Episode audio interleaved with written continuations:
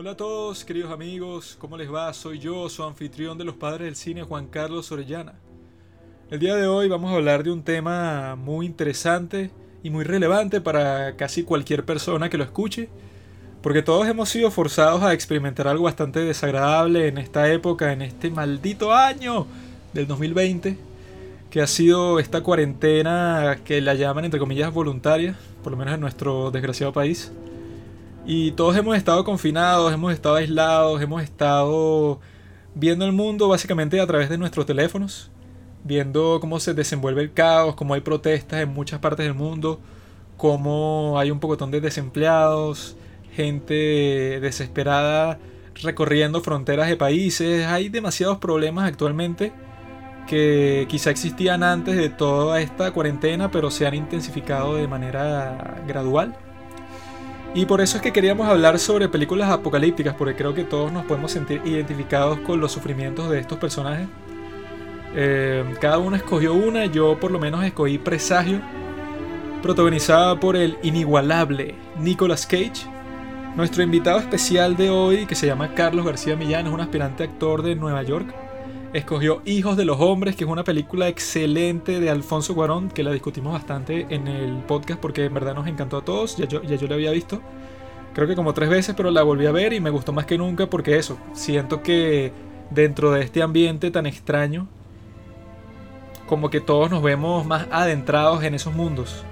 Robinson, por su parte, escogió La Carretera, que es una película, bueno, si alguno de ustedes ha jugado The Last of Us, este tipo que está protegiendo a su hijo eh, bajo las condiciones más violentas en un mundo totalmente descontrolado en donde ya que tengas para sobrevivir eh, comida por un día ya es algo básicamente asombroso.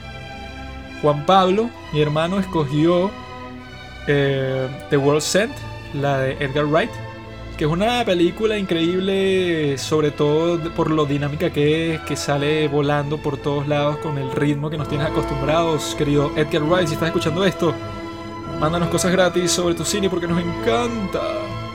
Pero antes de conversar sobre este magnífico tema, hablamos sobre el tema más sonado últimamente, que son las protestas en los Estados Unidos de América, las cuales han sido devastadoras eh, para muchas ciudades Incluso últimamente estaba viendo que hay un nuevo pueblo autónomo que se llama Chas, que es en Seattle, eh, de unos comunistas ahí que quieren crear su propia sociedad y casualmente esa sociedad se parece bastante a la que ellos protestan en los Estados Unidos. Entonces, bueno, hay muchas cosas interesantes ahí que se pueden explorar y pasamos como una hora empezando el podcast hablando del tema eh, con nuestro amigo Carlos, que como está allá en los Estados Unidos, tenía una perspectiva única y yo hablo desde mi propia experiencia, ya que leí un libro buenísimo que se llama Talking to Strangers, del gran Malcolm Gladwell, en el cual él te explica que todos esos tiroteos, todos esos conflictos que pasan entre el pueblo de los Estados Unidos, entre la gente pues, y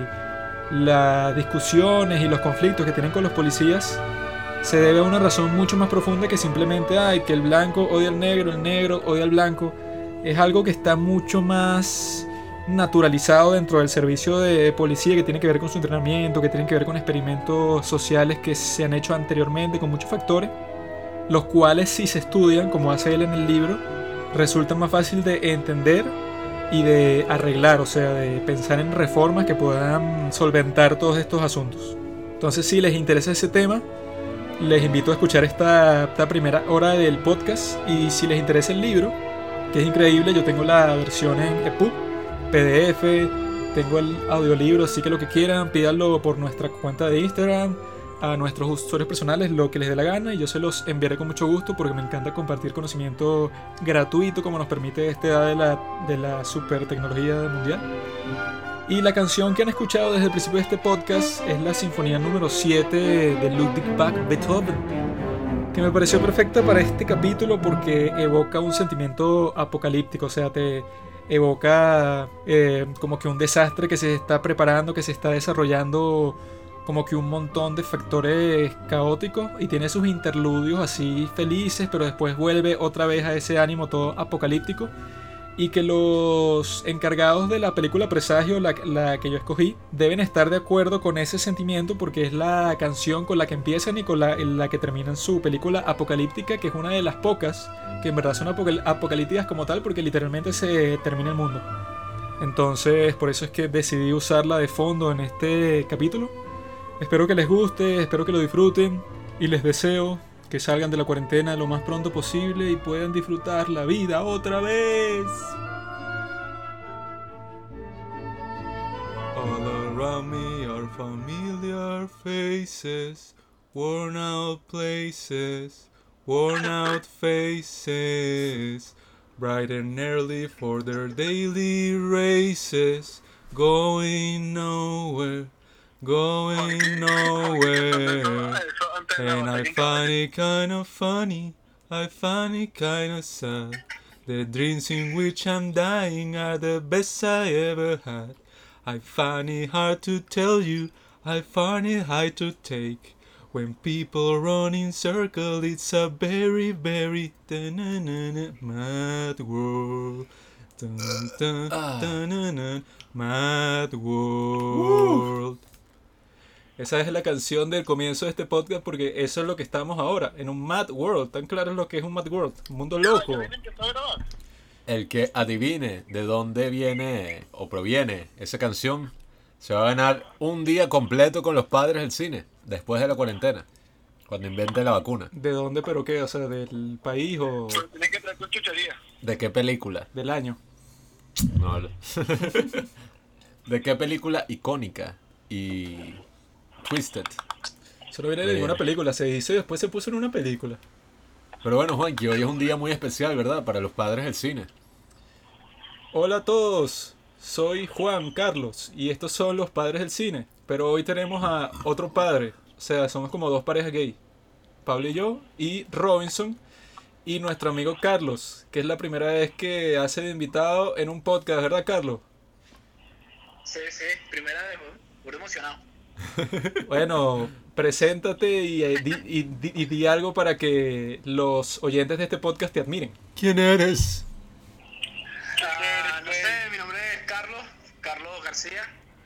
Eh, creo que algo importante que puedo decir para empezar el podcast es que probablemente los oyentes no lo sepan, pero el nombre de los padres del cine se lo pusimos Robinson y yo.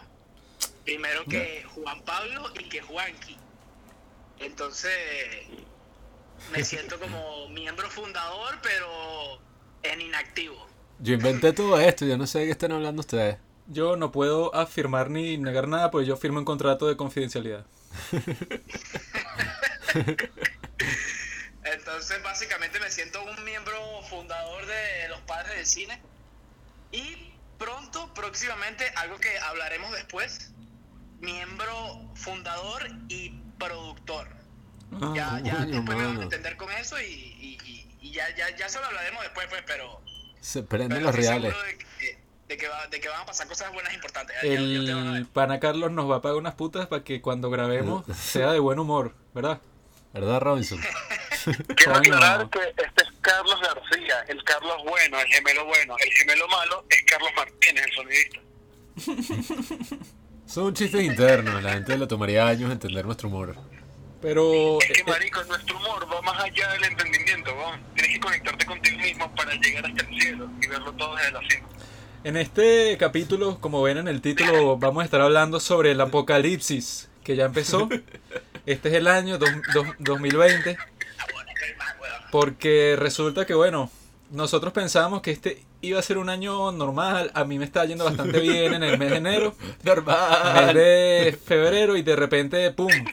la cabra. empezó toda esta, esta tragedia, ¿no? Esto, no la pandemia, porque la pandemia es un invento de, de los medios. Estamos hablando de la cuarentena, que fue lo que destruyó toda la economía mundial.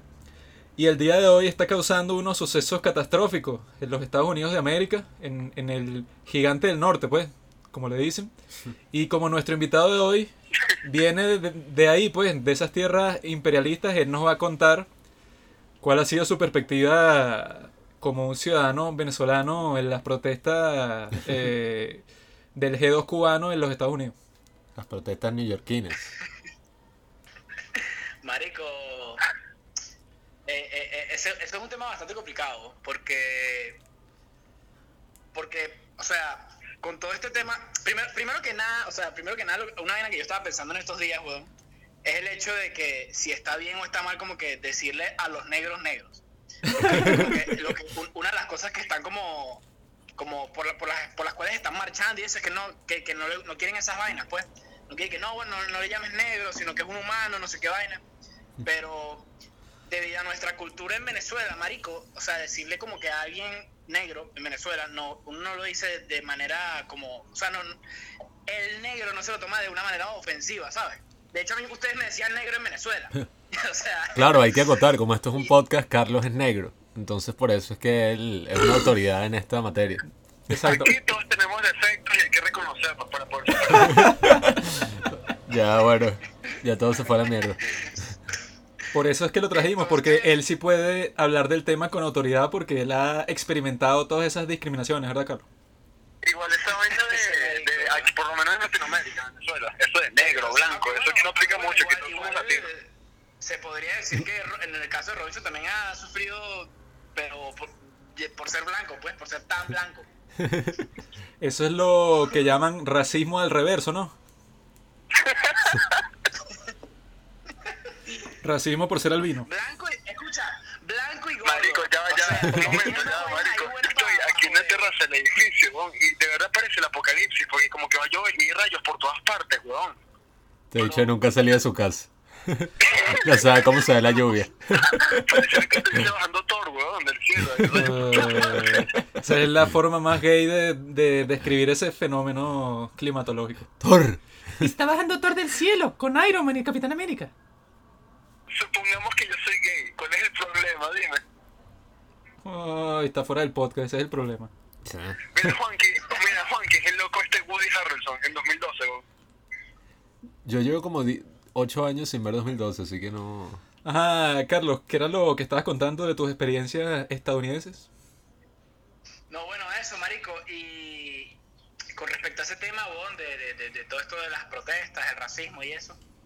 O sea, yo obviamente estoy de acuerdo con por, por- o sea, las razones que tienen por las cuales están protestando, estoy totalmente de acuerdo porque son vainas que ahorita en pleno siglo XXI, año 2020, marico, son, son vainas que, que son inaceptables. O sea, no, Mm. no, el racismo es una vaina horrible, marico. Y, y que, que siga pasando aquí es súper fuerte. Ahora, una cosa también que la gente no dice para nada, y, no tampoco quiero sonar racista ni mucho menos, pero, pero, pero, o sea, es la realidad, pues, y una realidad que yo he sentido.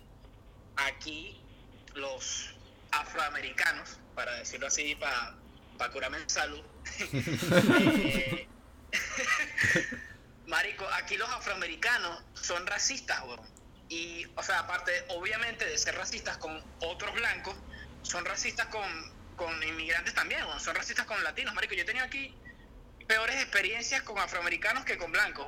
Con ese tema, marico. Entonces, es una vaina que, que es demasiado extraña, porque, ah, bueno, los bichos como que quieren, quieren como que ya, que, que, que, se acabe todo eso, ¿sabes? Pero los bichos, marico, también no, también se portan medio mal, en ese sentido, ¿sabes? Sí. O sea, es como que no tiene sentido, pues, porque, ah, bueno, los blancos son racistas con, con los afroamericanos y los afroamericanos son racistas con los latinos, o sea, que no tiene, senti- no tiene sentido porque los- se supone que ellos quieren que se acabe eso, ¿sabes? Y que, y que en verdad de una vez por todas se acabe. Pero eso Entonces, Y ¿cómo los, vas a y querer- los latinos cómo con, vas a y querer los que se latinos con quién somos ¿Cómo racistas. vas a, a- a- a protestar y hacer esa vaina cuando tú en un principio eres racista? De cierto modo. Eso suena como ese meme en, en donde el esposo le pega a la esposa y después la esposa le pega el hijo y después el hijo le pega al Compañerito de clase. oso de felpa y que toma, maldito. ¿Qué fue lo que...? Esa es mi familia, weón. ¿Qué? ¿Por qué? Explícate. ¿Qué? ¿Qué tengo que...? No, entera, ya. uh, Ah, mira. Mira, ¿qué fue lo que, qué fue lo que dijiste ahorita, Robinson? Usted mete un dedo a la piscina y ¿Qué después cosa? sale Lo de corriendo. Los, los latinoamericanos. Sí, tuviste un comentario por ahí que me generó cierto ruido. Que, Bueno, no. ajá, que Carlos dice, y me todo, que los blancos son racistas con los afroamericanos, los afroamericanos con los latinos, y los latinos con, los latinos con quien somos racistas. Con todos los demás. Con cualquiera. Es que yo digo que el racismo en general es como dice Carlos, es una cosa inaceptable. Porque la, la discusión política, yo creo que no es si, si el racismo es bueno o malo, porque todo el mundo está en consenso de que el racismo es malo. O debería, o sea, yo creo que no, no llega ni al 5% de la población en Estados Unidos. O que se acaba que sea racista, sí, pero de verdad hay que maten a todos los negros. O sea, no creo, pues. La, Hay que vivir felices. eh, la cosa es eso, pues, que la, las protestas que he visto es que los chilles, no, todo es una cosa sistemática. O sea, porque todo se desencadenó, como sabemos, con, con el asesinato de George Floyd. Que fue grabado y generó así estragos en todo el mundo, incluso un coñazo de venezolanos y que George Floyd lo mataron y varios venezolanos que estaban, sacaron una estadística por ahí que decía aquí que en Venezuela han matado que sea 400 personas la fuerza de seguridad este, el año pasado, de las cuales 300 y pico eran morenos. Por lo tanto, también hay racismo en Venezuela. Y que marico. Ok, eh, no, es la- no es el mismo contexto para nada, o sea, no tienen casi que nada que ver. Pero bueno, Mira, Carlos, ¿y tú has visto esas alguna de esas protestas de cerca? Sí, sí, sí, sí he visto protestas de cerca, pero realmente yo no, no, no, no considero que, que, que, o sea, no, no es como que voy a salir yo a marchar y eso, ¿sabes? De hecho, yo he visto unos venezolanos que, que han salido, incluso ha- han hecho vainas que sí, de vandalismo, con todo este peo que, que los bichos hasta se están volviendo locos, saqueando y bueno, yo vi unos venezolanos rompiendo unos carros, maricos, cayendo la coñazo, o sea, unas vainas que no tienen sentido, los bichos están que si asilados aquí, weón, y se ponen a hacer esas huevonadas, o sea, Están locos, ya, ¿no? ya, ya, eso es una exageración. Ya, este, eh, Carlos dice eso que gente que hace lo que es, que risa porque una quiere amiga romper vainas, robar y todo eso, ella, ¿no? se- ella prácticamente se, se crió aquí. yo, pues. yo. Ella estaba, ella, ella estaba publicando vainas en Instagram de, de marico, de, de, de las protestas, de que tienes que salir con mascarilla, de que cómo haces cua- si te lanzan una bomba lacrimógena, no sé qué vaina. Y así como que no, joda, está hecho no sabe nada, yo, yo sí tragué bombas como es. ¿Qué era lo que decía Robinson? Que le preguntaste a Carlos. Este, que ya, para que ustedes me aclaren que no lo oigo bien, que Carlos dice que gente que anda robando, eh, saqueando y toda esa vaina, ¿no? Ajá. Bueno, yo vi una, creo que un post en Instagram, una, una diciendo y que, ¿cómo fue que dije que? No, ahí ves cuando la gente le da más valor a lo material que a las cosas importantes. ¿Cómo es eso que te preocupes por lo material? Que así que, ay, mira, están saqueando y que no te preocupes por eso, preocúpate por el movimiento y tal.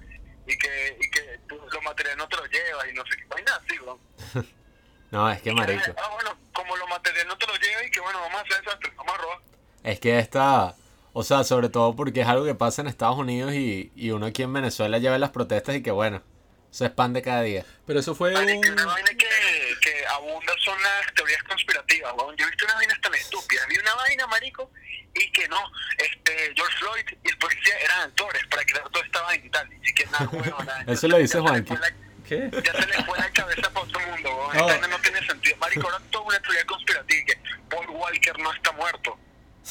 Sobre tremenda teoría conspirativa, ¿no? Cambiaría todo que Paul Walker siguiera vivo hoy en día, ¿no? No, pero, o sea, yo creo que el problema principal con todo eso no fue que la gente haya saqueado o que hayan un pocotón de protestas violentas, o sea, que terminan como que partiendo vidrios y roban un pocotón de negocio.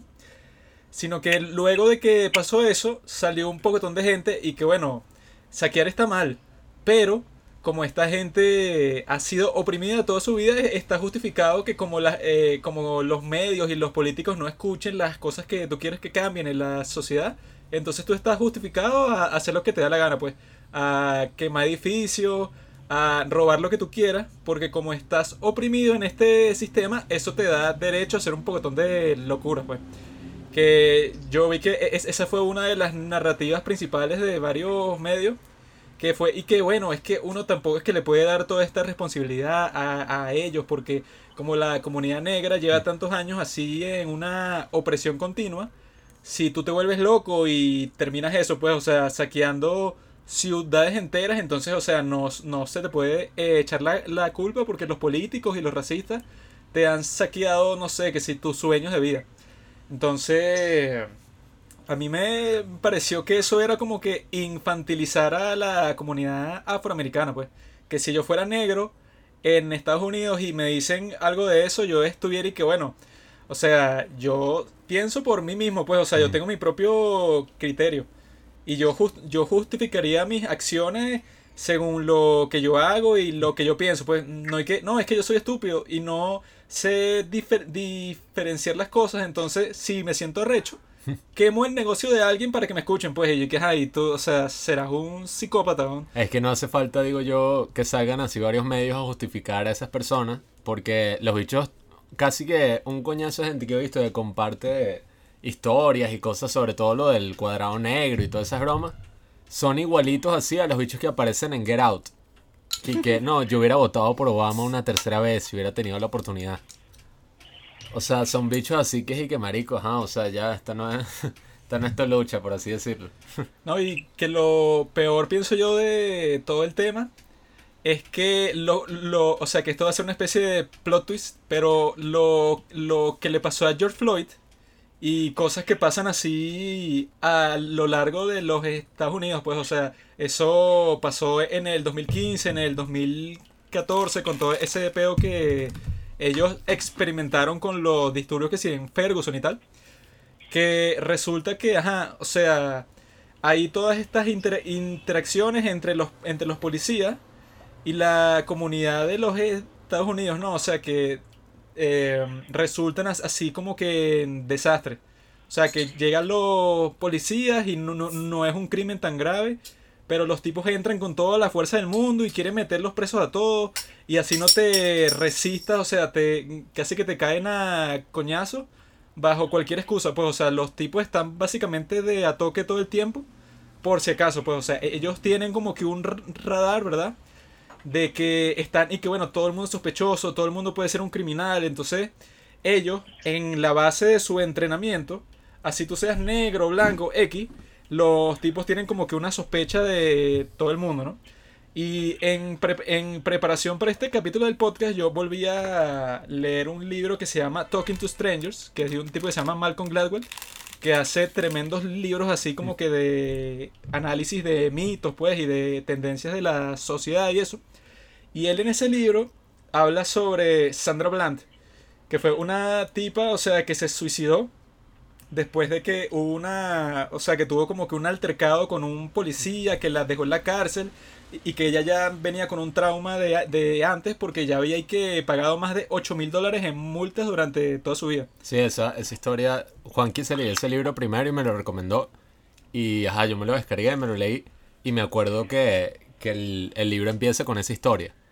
Y te cuenta ajá, específicamente cómo pasó todo esa... que pararon a esta, a esta tipa que iba manejando y que incluso tenía un empleo en una universidad y iba manejando como por ahí que estaba llegando como a un nuevo estado, creo que era una nueva ciudad. A Texas. Y estaba como que manejando por ahí y este bicho, el policía como que eh, se le atravesó, la tipa se tuvo que echar para un lado y el policía la paró y que, no, mira, no pusiste las luces de cruce. Y la que, ajá, o sea, fuiste tú el que se atravesó y que, no, no, no. Y el altercado fue tan arrecho que, que está grabado y todo. Que el tipo empezó y que no, y vaina, y que salte del carro, te sales del carro o te voy a remover.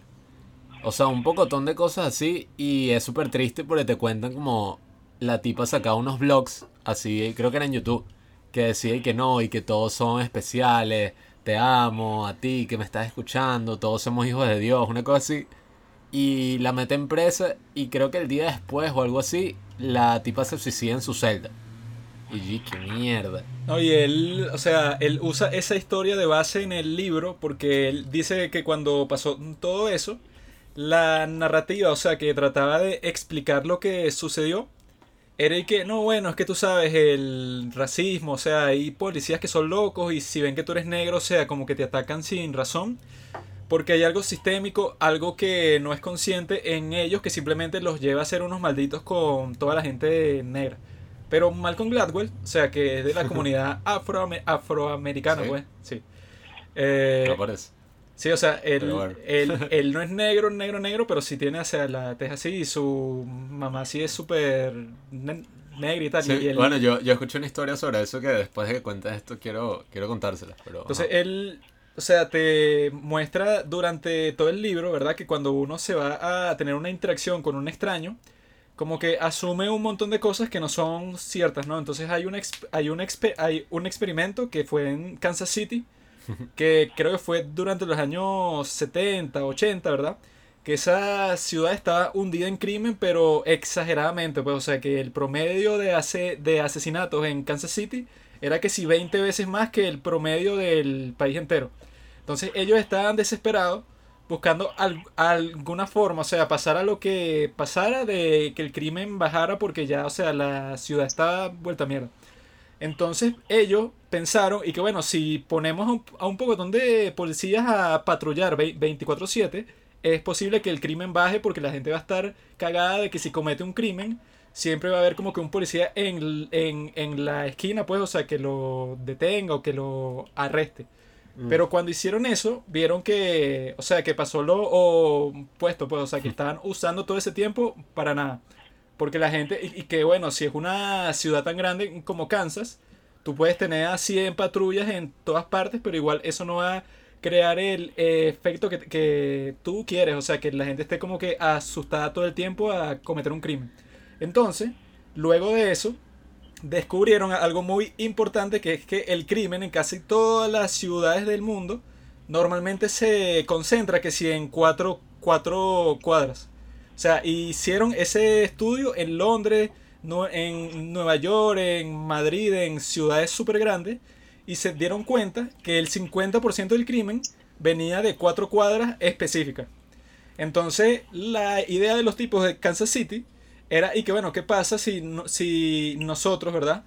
Eh, nos concentramos solamente en esas cuatro cuadras y hacemos que sea un patrullaje constante ahí, pero no solo un patrullaje, sino que básicamente parar a todo el mundo, so- sospechar de todo el mundo, así, o sea, buscar como que la excusa más loca que se te ocurra para parar a cualquier persona que veas en un carro, que esté caminando por ahí, cualquier vaina, para que cuando eso pase, ¿verdad? O sea, vas a confiscar que sí un poco, un, po, un pocotón de armas y vas a hacer que el crimen baje, pero súper dramáticamente, ¿no?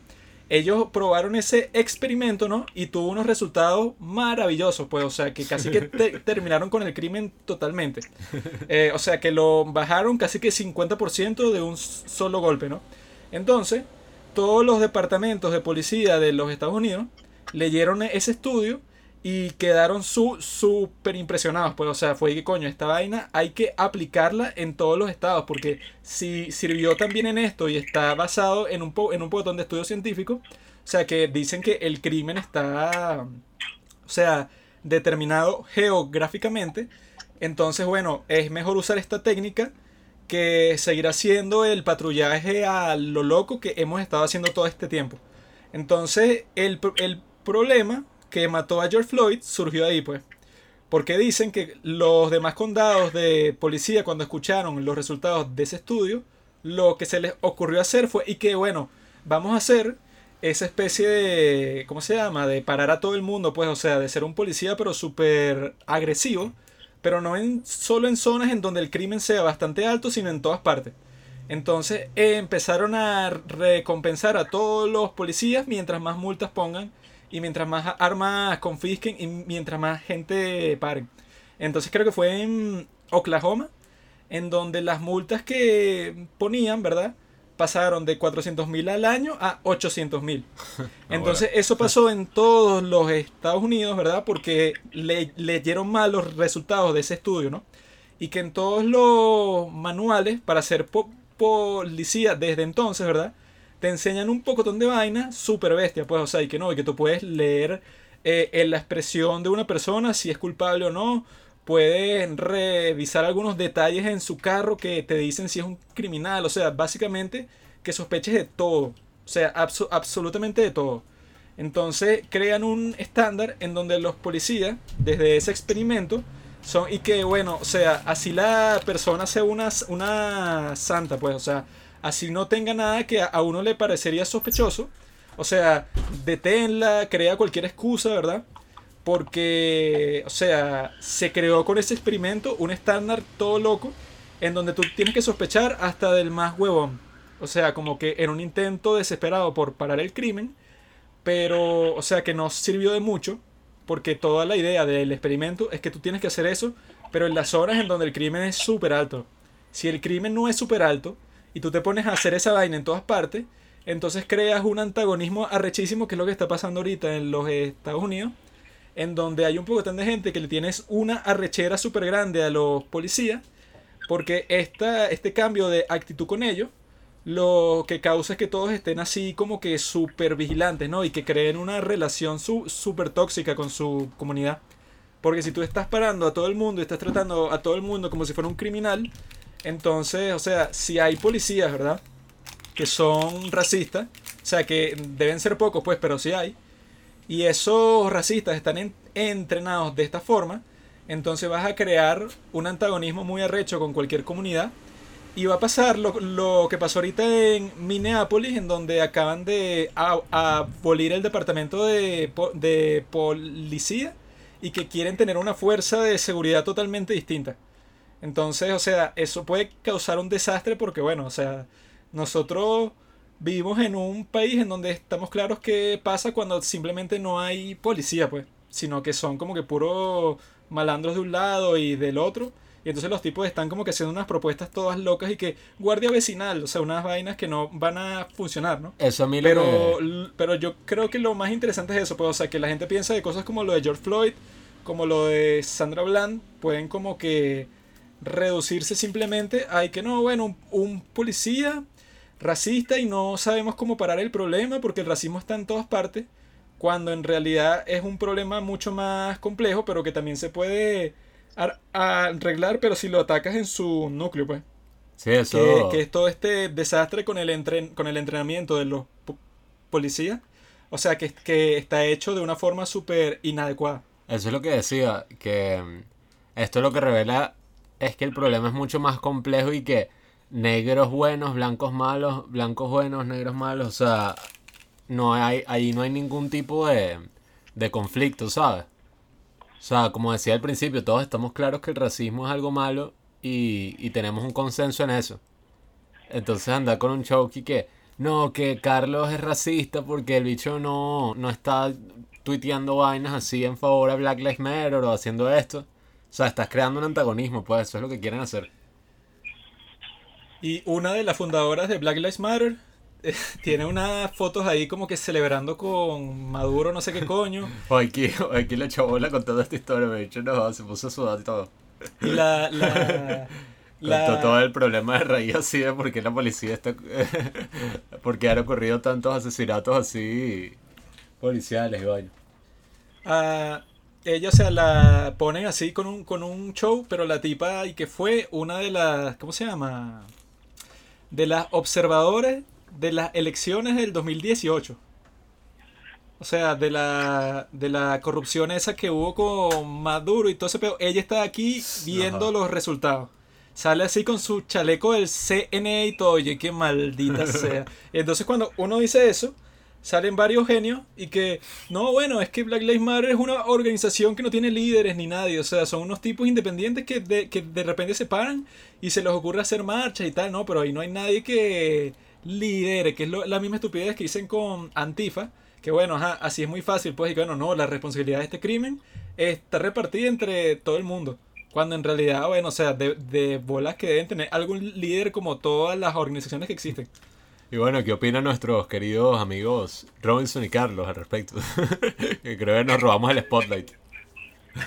bueno, marico, muchos locos también se aprovechan de estas situaciones las manifestaciones, o sea, para cometer fechorías como los saqueos.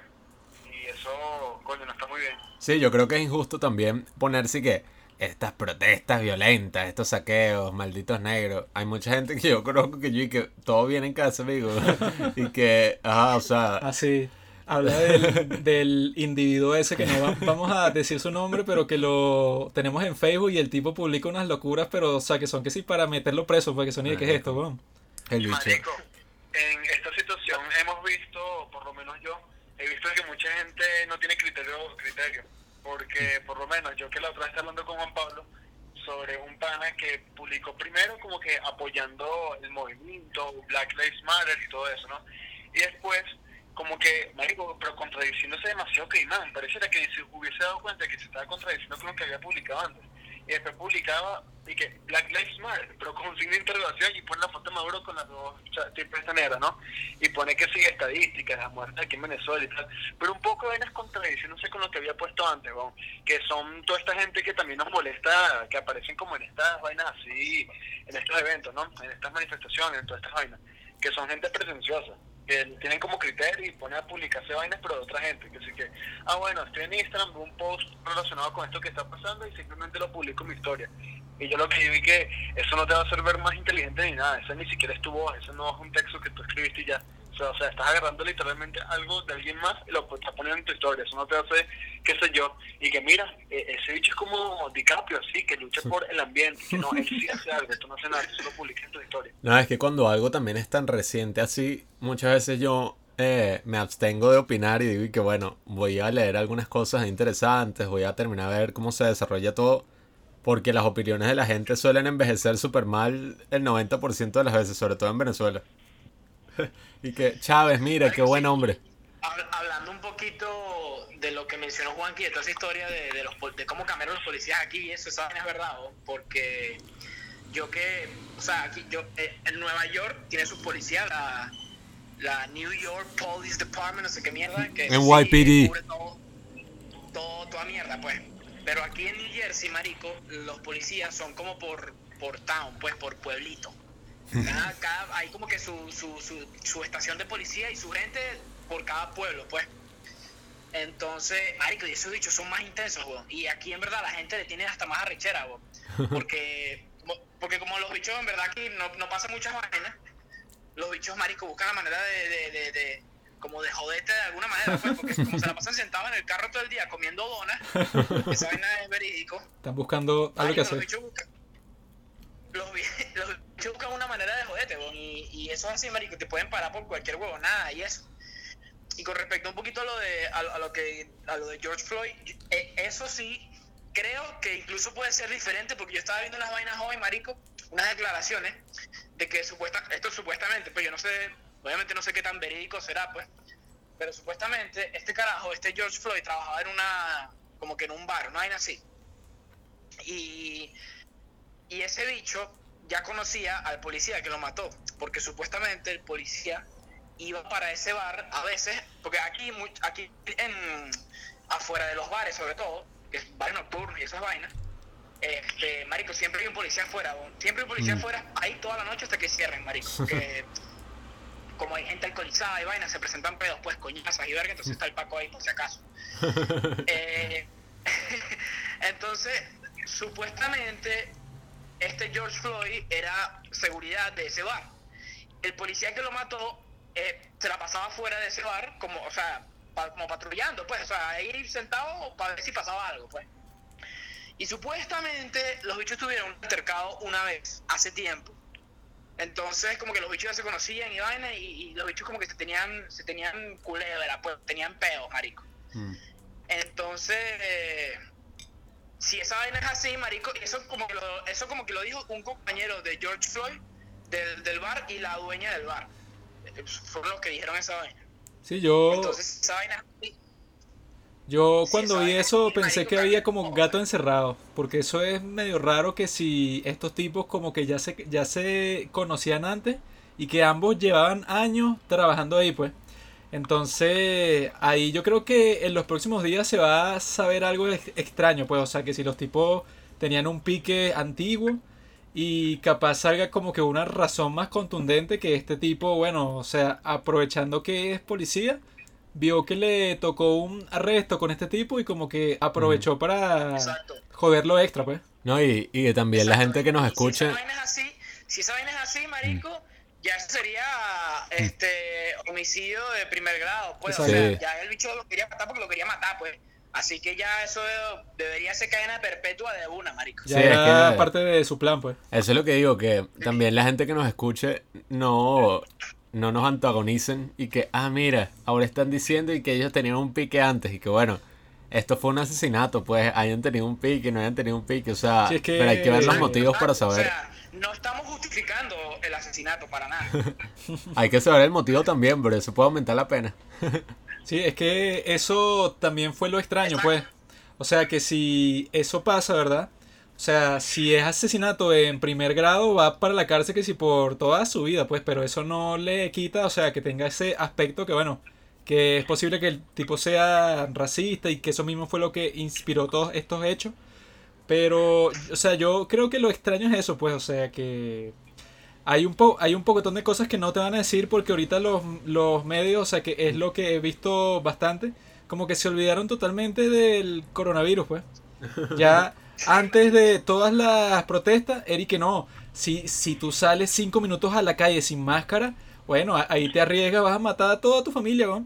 Ahorita es y que, ok, las protestas es máximo 100 personas, 100 personas así, y distanciamiento social, y que bueno, yo no he visto ninguna protesta con distanciamiento social, pues.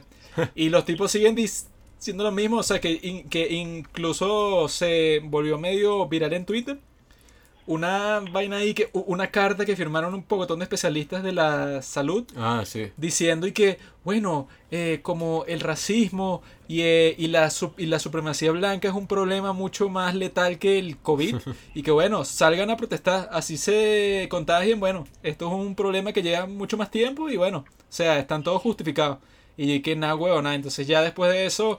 Cualquier experto de salud de ese grupo que vengan con cualquier sugerencia de cerrar un negocio o cualquier vaina, se pueden ir a, no, a mamar un huevote. Qué impresionante cómo las cosas que pasan en Estados Unidos tienen un impacto tan grande en el mundo, weón, porque algo como el coronavirus, que pensamos que era un tema, marico, ins- ¿cómo se dice? Insustituible. Ajá. Este, no sé, no sé qué palabra decir, weón. Marico, lo, que pasa en Estados Unidos, pero y no solo lo de Black Lives Matter, sino toda la vaina de Jeffrey Epstein, weón, con el documental, la lista negra. Marico, volvió a salir a la luz el tema este de Pizzagate, que era una vaina que salió en el 2017, ¿no? Pero hay gente con- como lo que hace rato con sus teorías con, con, con ya que ¿qué pasó? Llegó la mamita de regañarlo porque empezó a hablar de Pizzagate. Robinson, no puedes hablar de eso en el podcast. Cuando tenga mi estudio no jodas, marico. Ah, que lo de pizza, que hubo gente y que no y tal, esta vaina, qué horrible. Esa vaina, marico, yo creo que es mentira. O sea, eso es como una vaina para, a- ¿cómo se dice? Sabotear a los demócratas en la campaña. Obviamente, weón. De bolas, weón. Es que sí la teoría de conspiración más bestia que existe, weón. Esa teoría es y que en una pizzería tienen un, un sótano donde tienen a un coñazo de niños ahí y se los violan. Y los Clinton, o sea, eso lo hace Hillary Clinton. Ahorita no sé, dirán que es Joe Biden. Aunque Bill Clinton sí se montó varias veces en el Lolita Express de Jeffrey Epstein, incluso fue a su isla privada, así que por ahí hay algo interesante. Sí, ese tiene sus vainas raras. Ese tiene sus vainas raras, Clinton. Mi papá es un coño y su madre. Tu papá está claro lo claro, hermano. I did not have sexual intercourse with that girl. Section Relations. Pero bueno, Yo ya. ahorita soy más trompista que nunca. El Eh. presidente Trump va a mantener la ley y el Piazo orden. loco. ¿Cómo? Piazo loco, creo que eres un piazo loco. ¿Tú no eres trompista? Carlos, Carlos, Carlos, ¿Cómo ¿quieres no? hablar con Carlos un momento? ¿Qué dijo? Ajá. Ajá, marico, cuéntale a Juanqui y Juan Pablo. Yo le conté en estos días a los dos, pero tú creo que lo puedes contar mejor porque tú fuiste el que más participó en ese debate. Con el pana Gabriel, ¿sabes? Sobre los inmigrantes y toda esa vaina. Yo no quiero hablar de esos asquerosos. Esos venezolanos de mierda. No. Que, o sea, yo estaba discutiendo con un pana mío que, o sea, él como que tenía, él estaba como que defendiendo a Trump y estaba hablando, estamos hablando de, sobre el tema de los inmigrantes aquí, pues en Estados Unidos. Yo le estaba diciendo que aquí, y sin sonar muy exagerado, aquí en Estados Unidos, marico, si, si votan a todos los inmigrantes que hay, no hay así súper exagerada que no va a pasar nunca, pero dado que pase, voten a todos los inmigrantes que hay, marico, este país se va a la verga. Porque, marico, aquí los inmigrantes son los que tienen el trabajo pesado, ¿no? y tienen un- el trabajo mueve el país, marico. O sea, aquí los inmigrantes mueven el país muchísimo, weón. Entonces, el pana mío estaba recho porque decía que no, que yo estaba hablando mal de los gringos y vainas. Cuando en verdad, marico, o sea, al final como que el bicho terminó como que cambiando un poquito de opinión. Y lo que él defendía de Trump, y es algo que estoy seguro que a, a Joaquín eh, de cierta manera como que lo nubla también es que, coño, Trump es el único presidente que, y eso le pasa incluso a mi papá y, a- y diría que a todos los venezolanos, weón, Mm. que Trump es el único presidente, me digo, que en verdad se ha pronunciado para sacar a Maduro, pues, y Sí, que, que sí. en verdad que está lo suficientemente loco como para meterse en un peo de, de lo que sea. Así está tostado. Sí, eh, tienes toda la Entonces, razón. Como, como está tan tostado, el bicho, este, marico, habla de esas vainas, pues, y, y se mete en esos peos. Y por eso es que los venezolanos como que me, le han jalado un poquito de bolas y tal. Pero igual al fin y al cabo, marico, no... O sea, es imposible y, y estaría en contra de estaría en contra de, de todos mis principios ser eh, apoyar a ese tipo, marico, porque el tipo, el tipo, ese tipo sí es racista en verdad. bo. Yo- Y aparte, aparte de eso, marico, este, aparte de ser racista, no solo con los negros, sino también con los inmigrantes. Pues de hecho, es anti-inmigrante totalmente. Mira, te Y- explico. Y, y- y si, y- y si Carlos, lo apoya- escucha. y si lo apoyara por el tema de, de, de Maduro y esa vaina, marico, eso es una huevonada porque al final tampoco es que ha hecho nada. pues, O sea, todavía no ha hecho Trump- nada. Que yo sé. El, el, fiebre que tienen algunos venezolanos con Trump ha bajado un poco por, por el hecho de que no pasa un coño, weón. Te explico, bestia. El presidente Donald J. Trump no es racista, no es sexista, no es nada de eso. El presidente Trump ha sido atacado por el mainstream news media, los MSM. Yo, además de ser venezolano, llego- lle- llevo siguiendo la política estadounidense desde hace muchos años. Y yo, ¿verdad? Normalmente uno piensa que los demócratas son los razonables porque, bueno, son los que se la dan de que no son racistas ni nada de eso. Pero en el, en el 2016, claramente se vio que a Trump lo trató de sabotear todo el mundo.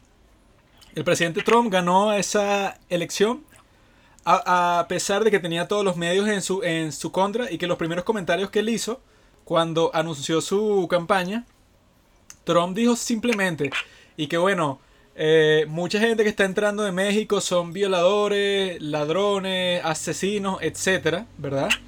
Pero, o sea, México no está mandando la, o sea, la mejor parte de su población, sino que casi todos los que entran son como que puro bestia. Y él dijo, muchos de ellos deben ser buena gente, pues, pero hay que reconocer que sí hay varios que cometen crímenes. Pero los medios, ¿verdad? Sacan eso de contexto para que Trump quede que no, que es un maldito, que dice que todos los mexicanos son violadores, asesinos, etcétera, que bueno, que nadie que esté en sus cabales diría algo así, pues. Entonces yo creo que a Trump lo ha, a- lo ha atacado todo el mundo, ¿no? Para que piensen que es racista, que es sexista, no sé qué vaina, pero yo, yo no creo que él sea más racista o más sexista que cualquier persona de su edad, pues, o sea, el mismo Biden tiene un poco un, po- un pocotón de escándalos que ha, que ha dicho unas vainas todas locas sobre los negros en estos días. Dijo y que, si, y que si, si tú no votas por el partido demócrata, entonces no eres negro. O sea, el tipo ha dicho un montón de cosas que no, que no tienen sentido, ¿verdad? Pero como los medios están de su lado, no hacen un gran escándalo. Entonces yo creo que a Trump Pero es que, o simplemente... sea, Ajá. No, no, termina, termina, termina. No, o sea, yo creo que a Trump, o sea, él no está ni preparado para ser presidente ni debería estar donde está, pues. O sea, eso no es un trabajo para un tipo así como él que debería estar en otros contextos que son más de negocios y cosas de ese estilo. Eso, eso, justo eso iba a decir. Y, y, o sea, con respecto a lo de racismo, mi posición es ni siquiera por, por, por lo que haya dicho sobre los mexicanos, porque eso es algo muy reciente. Ya es una vaina, marico, que, que, que ya trasciende los años. Bueno, marico, desde que el bicho, es- desde que yo llegué aquí a Estados Unidos, marico, he tratado como que de investigar un poquito sobre él, más que todo porque es el presidente. Marico, yo he visto unas vainas súper horribles, weón, y lo puedes comparar con Biden, que ese dicho es otro pendejo también, porque es medio pendejo, weón, y son un par de viejos los dos. Pero pero pero que Biden sea un pendejo no significa que este dicho sea un mamahuevo pues. y es lo que tú dices al fin y al cabo es que Trump este exacto no no no debería ser presidente pues porque porque el dicho está preparado para otras vainas. Y, y, y tú te pones a ver marico y el dicho o sea yo creo que lo mejor que ha hecho Trump weón es que si su manejo de las redes sociales weón todo el mundo lo quiere por ahí marico. O sea, tú ves que si en Twitter marico es una joda y en Instagram también las vainas que sube weón. O sea, es, una joda, es que, si la acaba la cava versión super ultra mega poderosa en Estados Unidos, weón. O sea, Mucho es una joda, marico. Eso sí, marico. De hecho, es un genio en las redes sociales. eh, eh, enamora a la gente, weón. Es que coño, también, Marico, sí, weón. también yo creo que, ajá, Trump no es el político que América debería tener, pero es el que se merece. Porque marico también, o sea, esa vaina que pasó en el Es, es verdad, es 2016, verdad. coño, o sea, la gente ya estaba así y que no, la polarización, todos esos problemas. Y llega este tipo que dice lo que yo creo que mucha gente así en ciertos pueblos y, y condados de Estados Unidos estaba pensando. O sea, cosas así, porque también uno ve a veces a los demócratas y sí parece que estuvieran como desconectados de una gran parte de la población.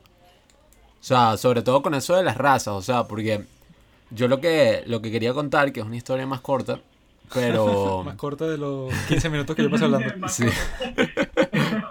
Pero es que, o sea, yo escuché una historia ahí, escuché un podcast de, de un tipo que se lanzó para alcalde en, no me acuerdo dónde era en Estados Unidos, pero el tipo como que se lanzó y vaina, y él dice que era de la comunidad negra, ¿no?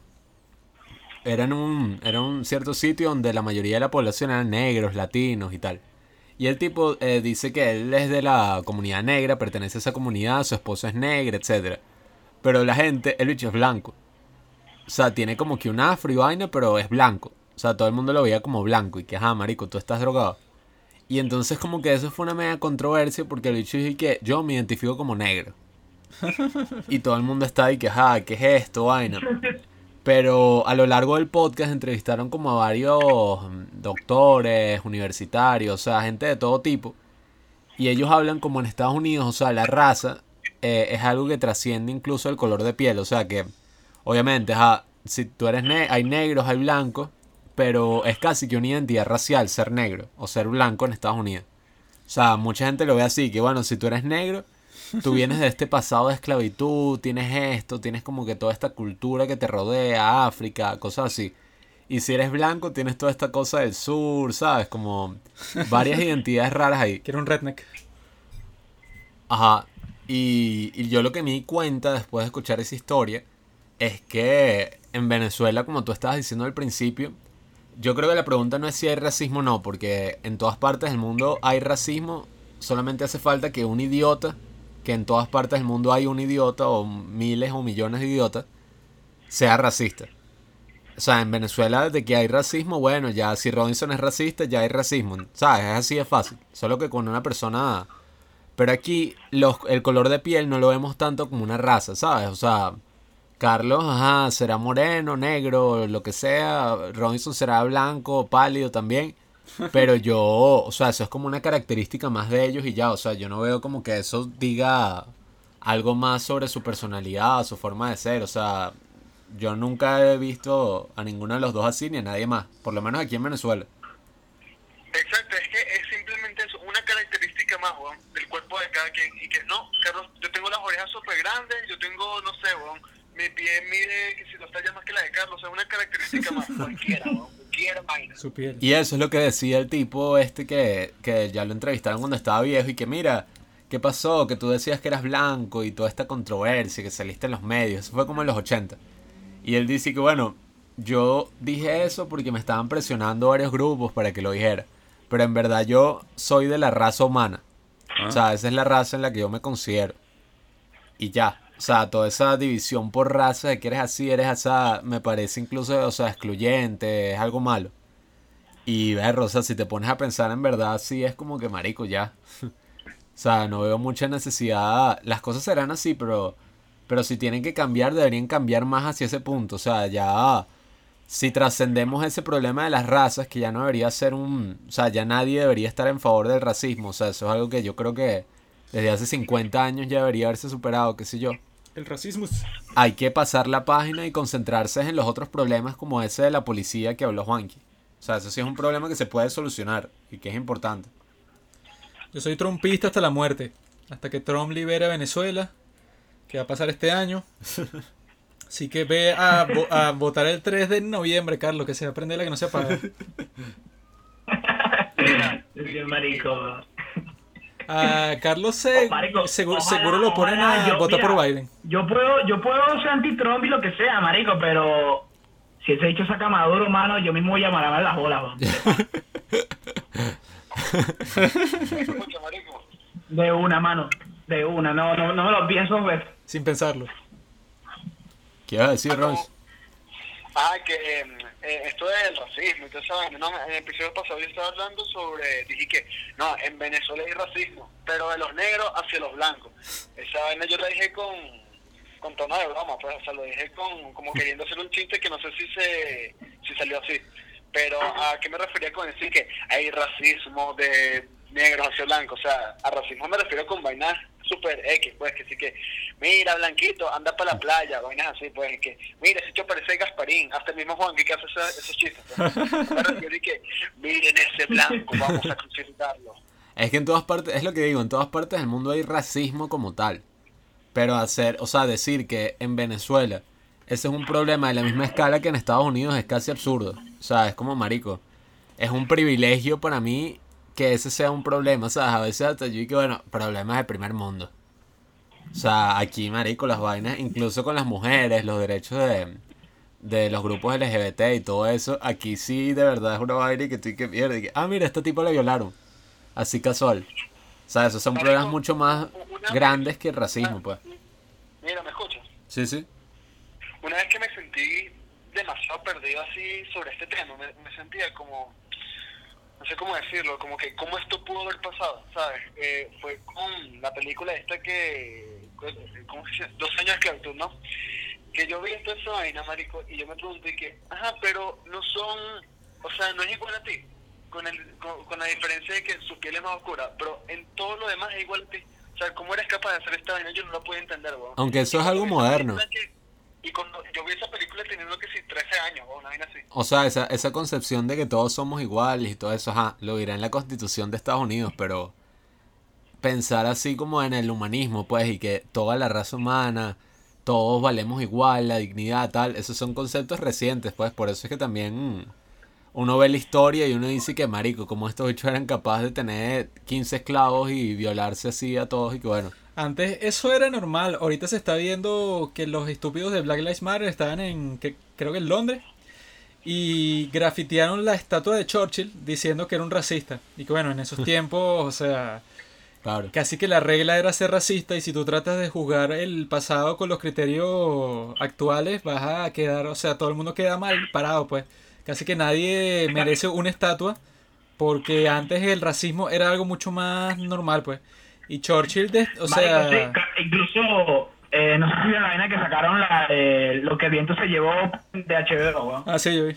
¿Qué fue lo que pasó ahí? Que yo como que no... O sea, vi varias personas quejándose, pero ninguna explicaba qué pasó. Que tú sabes que, tú sabes que en lo que el viento se llevó está la actriz que se llama Hattie, no, yo te busco, ¿cómo se llama? Hattie McPhee, una verga así, weón. Ajá. Que es una, una negra que ya ganó un Oscar ese año y todo. Ah, sí, sí, sí, estoy claro. Sí, sí.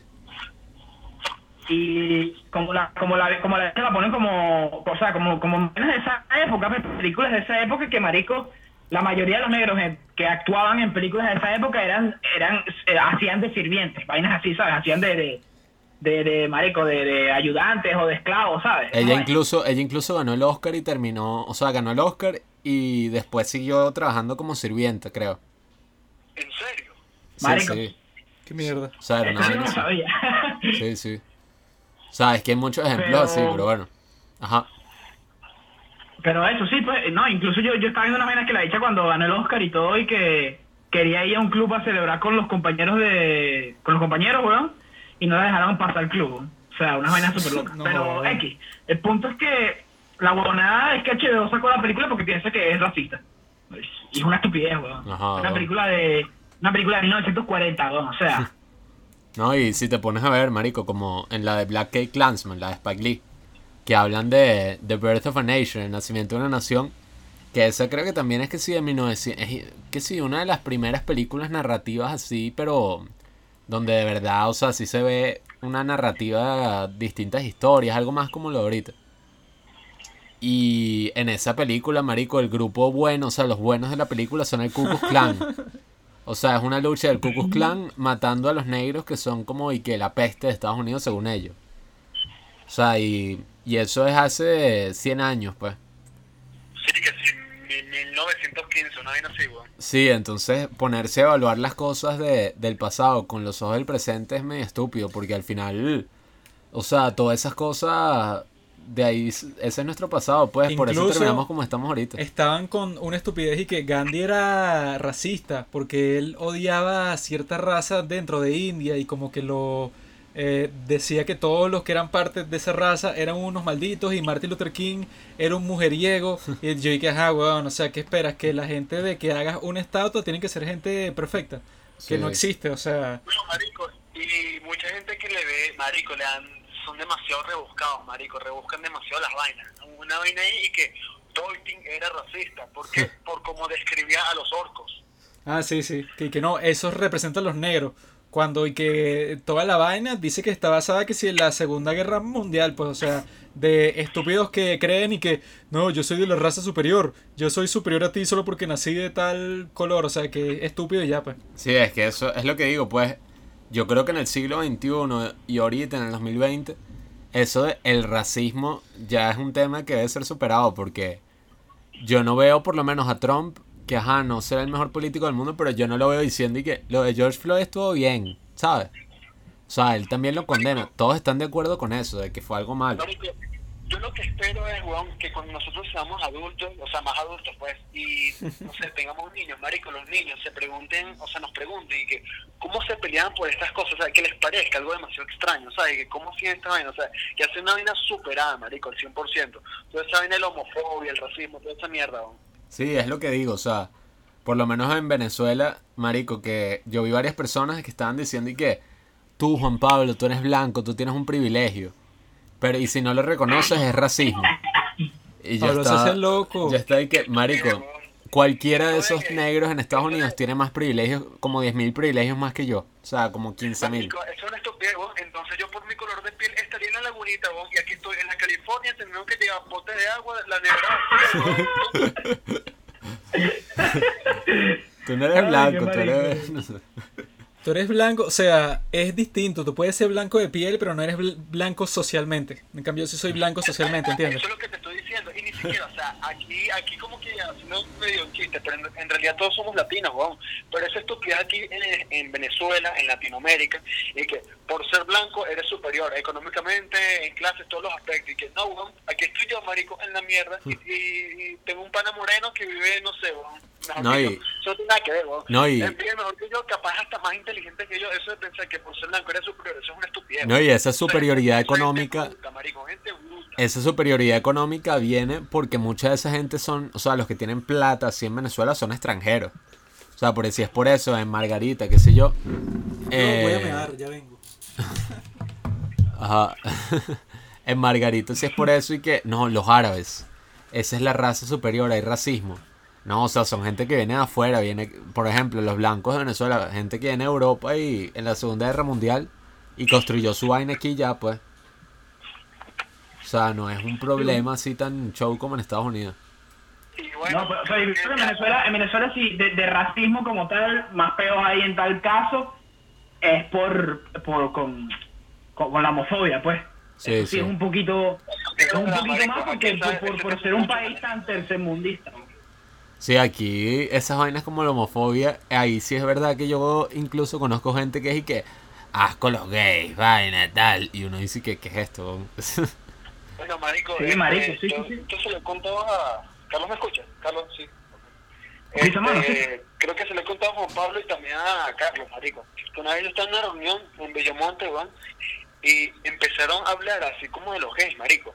Y creo que el tema salió porque yo hablé sobre la actuación y sobre que algunos actores heterosexuales tienen que, que besar a otros hombres por su papel, qué sé yo, como Eddie Redmayne y la chica esa, vainas así, weón.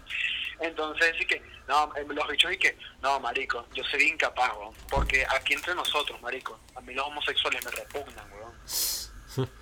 Sí, marico, es que, o sea, yo nunca he escuchado algo así sobre los negros, por ejemplo. Y que, Es que es lo normal, weón, es lo normal. que Aquí, este color de piel. Es lo normal. Pero aquí los gays, que también es lo normal, marico, porque hay demasiados gays y no, no, no quiero decirlo de manera peyorativa, es la realidad, pues. Y, marico, siguen criticando esa vaina, weón. Hay, No de, así, hay marico, demasiados weón. gays. ¿Quieres decir que hay un exceso? Ah, homofóbico. Simplemente un gusto, weón. así como algunos prefieren eh, eh, la vainilla antes que el chocolate, algunos prefieren los hombres que las mujeres, y ya, ¿cuál es el tema? ¿Tú eres gay, Robinson? No. Ah, eso dices ahorita. Pero al final- anoche, Yo creo que todo esto también se reduce a que, ajá, el peor de Estados Unidos, podemos hablar de George Floyd y todo eso. Pero hay que estar claro que también mucho de eso es producto de la cuarentena, el coronavirus, que tanta gente ya ha perdido el empleo.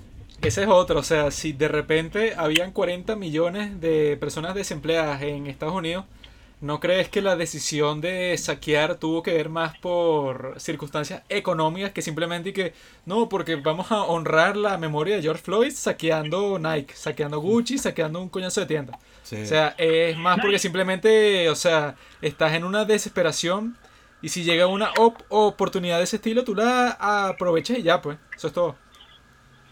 Sí, y, o sea, ni si- yo creo que ni siquiera pues, yo creo que la gente que hace eso, marico, está, son unos piazos loquillados.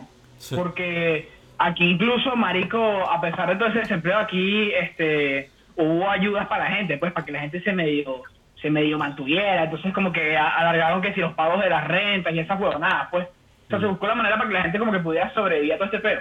Entonces, esas vainas de- del vandalismo son de bestias, marico. Lo, lo que hacen eso son unas bestias, don y ya, don.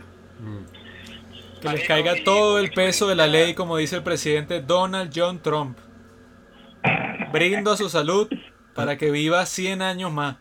Que por cierto, este episodio, No, no, no, para la gente que nos está escuchando con eso es que audífonos, hago... para la gente que nos está escuchando con audífonos podrá notar que eh, a lo largo del episodio hemos estado tomando cerveza, comiendo queso, queso así en cuadritos y comiendo pan. Estamos tratando de lanzarnos un episodio de caché. Mira, marico, y ya creo que para terminar con todo este tema, una experiencia súper cercana a nosotros, que es lo, la obra esta, creo que fue, ajá, el médico Palo, ¿no? Que este Lorenzo, ajá, hacía de una jeva y a Lorenzo se le nota que es gay. Entonces estábamos que sí, que ya en el cafetín, así, ya en el cafetín, en la cafetería, ya todos los actores estamos así que sí cambiados y tal, y Lorenzo se me acerca a despedirse, ¿no? Entonces mi tía le dice a mi mamá, o creo que al revés, weón, y que es gay, creo que es gay, pero como si tuviera una enfermedad, weón. ¿Es homosexual? Sí, es que marico, en Venezuela además de que hay como 500 mil problemas así que ocupan el día a día de uno, esos temas así de la intolerancia o el odio eh, son más dirigidos sobre todo a, hacia la mujer, hacia los gays, todas esas cosas más allá de la raza, porque yo creo que en Estados Unidos, o sea, la minoría, por algo los negros son una minoría en cuanto a, a Son el población. 13% de la población. Exacto, o sea, mientras que en Venezuela la población eh, morena, negra, lo que sea, como lo quieras llamar, es la mayoría. Entonces no tiene como mucho sentido ese, no, el racismo, la vaina. O sea, de que hay, hay, pero de que sea un problema en escala, así como en Estados Unidos es mentira. Yo No, no. soy más clasista, pues. Racista. Blanco orilla, blanco peninsular. No pareciera, no pareciera, pero a veces los niños pueden llegar a ser más crueles que los adultos. ¿no? Por lo menos en el colegio había un chamo que era manerado, pues. Y ¿sabes cuál era su apodo? La marica. Tremendo apodo. Es que, bueno, marico, yo cuando, cuando era niño, así que sí, cuatro años, yo era racista, weón. Y, o sea, lo digo así, no sé por qué, pero, o sea, son vainas estúpidas, infantiles, pues, no hay que, ay, mira, eso quiere decir que, no, no, no, o sea, son vainas que uno hace sin pensar, pues, es alguien diferente a uno y ya, son cosas hasta cavernícolas, primitivas. Marico, una, yo tengo una experiencia demasiado incómoda, weón. Que a- a- al igual que Corón, yo me siento identificado por eso con Romo, porque a mí me crió que si los primeros siete años de mi vida, ajá, junto con mi mamá, una señora de servicio, ¿no? Negra. Y, marico, una vez con ella vimos, pero años después, ya nosotros vivimos en Caracas y ya había venido como a visitarnos o cuidarnos, porque, ajá, ya estábamos más grandes, no tenía siete años, pero seguía siendo un niño, ponte, 11, 12 años. Y pusimos historias cruzadas, creo que se, de gente.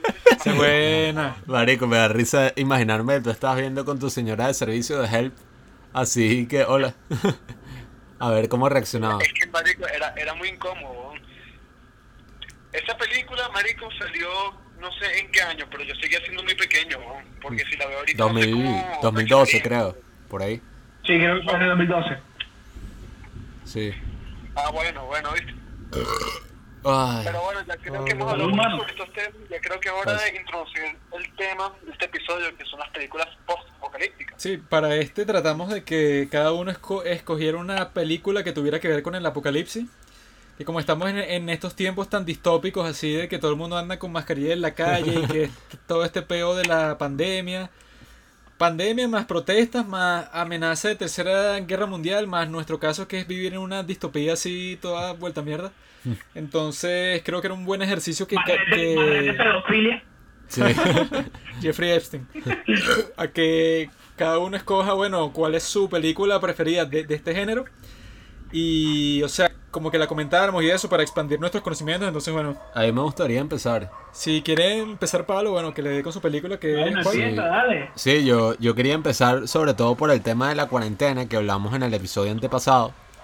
De que en todo este ambiente uno nota que, que uno lo estaban tratando de controlar a través del miedo y a través de que esto es lo que es bueno para ti. Y, y no pude evitar pensar sobre eso cuando vi mi elección para este episodio, que fue The World's End, de Edgar Wright, un director inglés. Eh, esta es la tercera y última película de lo que muchos cinéfilos y gente en internet llama la trilogía del corneto. Cornetto Que bueno, creo que Robinson ya vio las dos primeras. eh, Carlos no estoy claro. Bueno, Carlos vio The World's End y Juanqui y yo nos hemos obsesionado en los últimos años con esa trilogía del corneto. Que cuenta con la primera película que es Shaun of the Dead, donde todos estos fracasados tratan de huir de un apocalipsis zombies y llegar a un bar para refugiarse.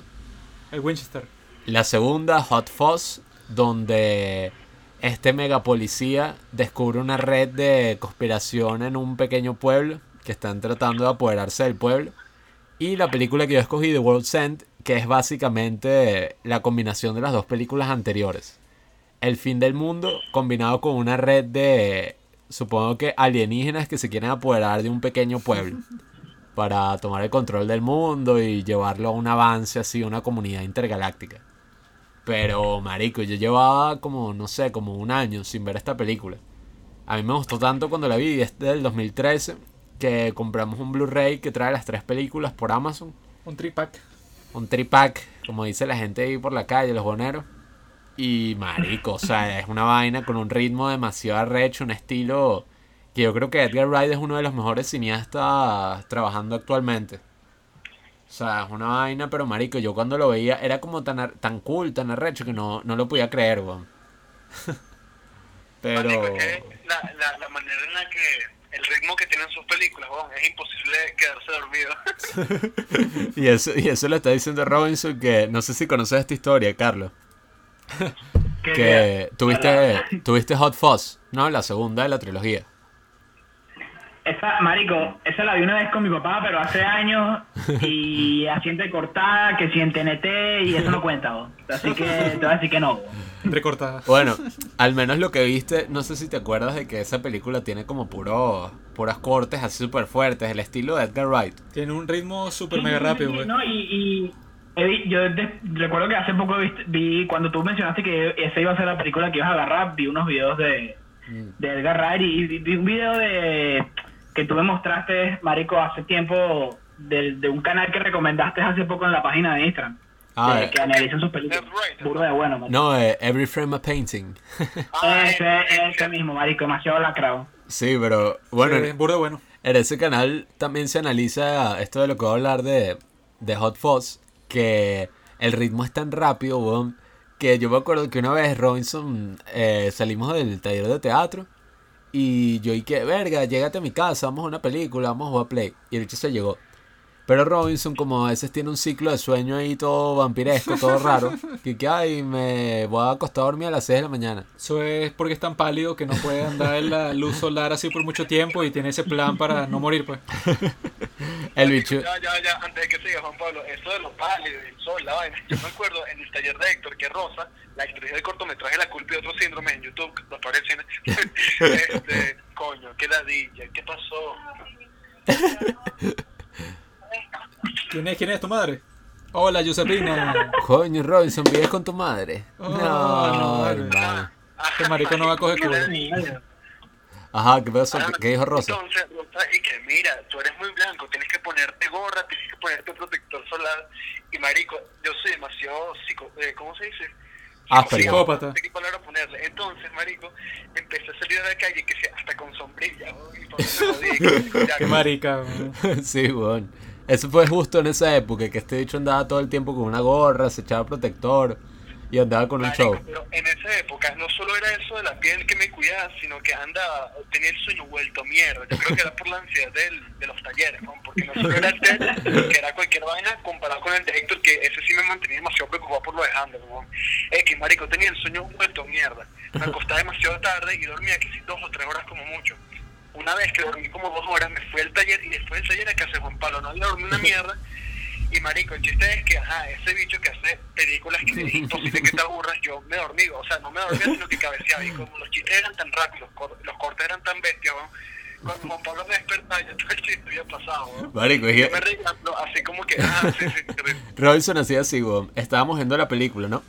Y entonces el bicho que, verga, qué arrecho, marico. Cerraba los ojos, cabeceaba y, yo como me, o sea, como los chistes son súper rápidos, me cagaba de la risa, veía a Robinson y Robinson se despertaba y que, ah, sí, que, jajaja. Y yo que, marico, te acabas de perder todo el chiste de principio a fin, o sea, el bicho no joda, weón. O sea, el bicho medio cabeceaba y ya se había perdido que si una parte importante de la historia. Y, marico, está de The World's End, que es mi elección. Más allá de que sea una película posapocalíptica, al final termina siendo una película de Edgar Wright, que es como su propio género, su propio estilo, y es arrechísima, weón. Y, y creo que aquí entra como mi análisis todo show y la razón por la que la, la elegí para hablar sobre películas posapocalípticas que, que reflejen esta realidad en la que vivimos. Es porque, bueno, Robinson no la ha visto, los que no la hayan visto, aquí van a ver unos pequeños spoilers. Pobre tonto. Ojo, ya, va, y quiero decir que no la he visto, pero no porque, mira, Robinson sí es irrespo- irresponsable, no vio la película por el episodio, es porque no tengo internet y no puedes creer un coño. Buena excusa. Yo, yo, yo, sí no la, yo sí la vi por irresponsable, me estaba bola. Yo agarré y... Sí, igual tampoco, y que Carlos está vetado del episodio de los padres, que Lo siento, Carlos, pero estás expulsado de nuestra conversación sobre The World's End. Ajá, Robinson, ¿tú no la has visto? no, yo solo he visto las dos primeras de la trilogía. Yo creo que The, The World's End, de las tres, yo creo que es la peor de las tres, pues. La mejor. la peor. Pero lo, pero lo bueno es que, bueno, o sea, yo creo que cualquier película con el estilo de Edgar Wright vale la pena, pues, porque está la primera que es de zombies, la segunda que es de, de policías y tal. Pero esta de, de World's End, o sea, que yo creo que las tres tienen como que el mismo tema principal, que es de eso, pues, o sea, de que está madurando. Entonces, e- e- e- este tipo, Gary King, y que bueno, o sea, está como que súper deprimido en, o sea, en su vida diaria y él está buscando algo para que lo saque de ese estado, ¿no? Entonces se le ocurre llamar a todos sus ex amigos, pero que sí, de- desde hace 20 años, pues, desde que se graduaron del bachillerato y tal, para hacer esta Golden Mile, eh, o sea, que era como que una tradición de su pueblo, en donde visitabas 12 bares y te tomabas 12 cervezas, pero súper grandes, pues, 12 pintas. Entonces, o sea, busca a todo este grupo. Pero, o sea, yo creo que está súper bien hecho todo, pues, en cuanto a que ves a todos estos personajes. eh, o sea, que se le siente como que el peso de los años a todos. Y está este, bueno, Gary King, que es el tipo que se niega a crecer, pues, o sea, que su vida fue una mierda desde entonces. Y, o sea, que, que lo fino es eso, pues, o sea, que te lo dicen desde que comienza. Sí. Y que, bueno, e- este tipo, el mejor momento de su vida fue cuando tenía que decir 18 años. Entonces salió en esta, esa pues la milla de oro y tal. La- con- esta es la vida de Robinson. Sí, que, es- y que eh, estuvo en esta milla de oro con sus, con sus panas y desde que terminó, o sea, que durante eso se cogió una tipa, o sea, se fueron que sí para una dis- discoteca después de eso y tal. Él dice que todo lo que pasó después en su, en, en su vida fue como que cuesta abajo, pues. Y es su- y es súper fino ver como que el todo el desarrollo de ese de ese personaje, aunque al final no cambia nada, pues, o sea, el tipo sigue estando como que en- enterrado en su pasado y se niega a, a cambiar, pues el mundo quedó destruido completamente después de algo que él hizo Pero él no, o sea, como que se mantiene con los robots que están hechos a la imagen de sus amigos cuando, cuando eran jóvenes. O sea, el tipo se mantiene en, Sí. en el mismo estado. Nunca superó su pasado. Pero se le ve feliz, pues, por lo menos. Eso es algo muy común si te pones a ver la trilogía del corneto. Que en verdad solo... O sea, esa película no es que fue parte de una trilogía como tal, sino que la gente lo llama así porque son tres películas de Edgar Wright donde los actores principales son Simon Peck, que creo que él apareció que sí en Star Trek, Misión Imposible, es como este actor inglés súper gracioso, y Nick Frost. Que ellos dos hicieron la película esta de un alien que es una mierda, Paul. Paul. Que, marico, qué mierda. Nick Frost se parece a Miguelito. Sí. ¿Verdad, Robinson? Para los que... Nick Frost se parece a Miguelito. Sí, sí.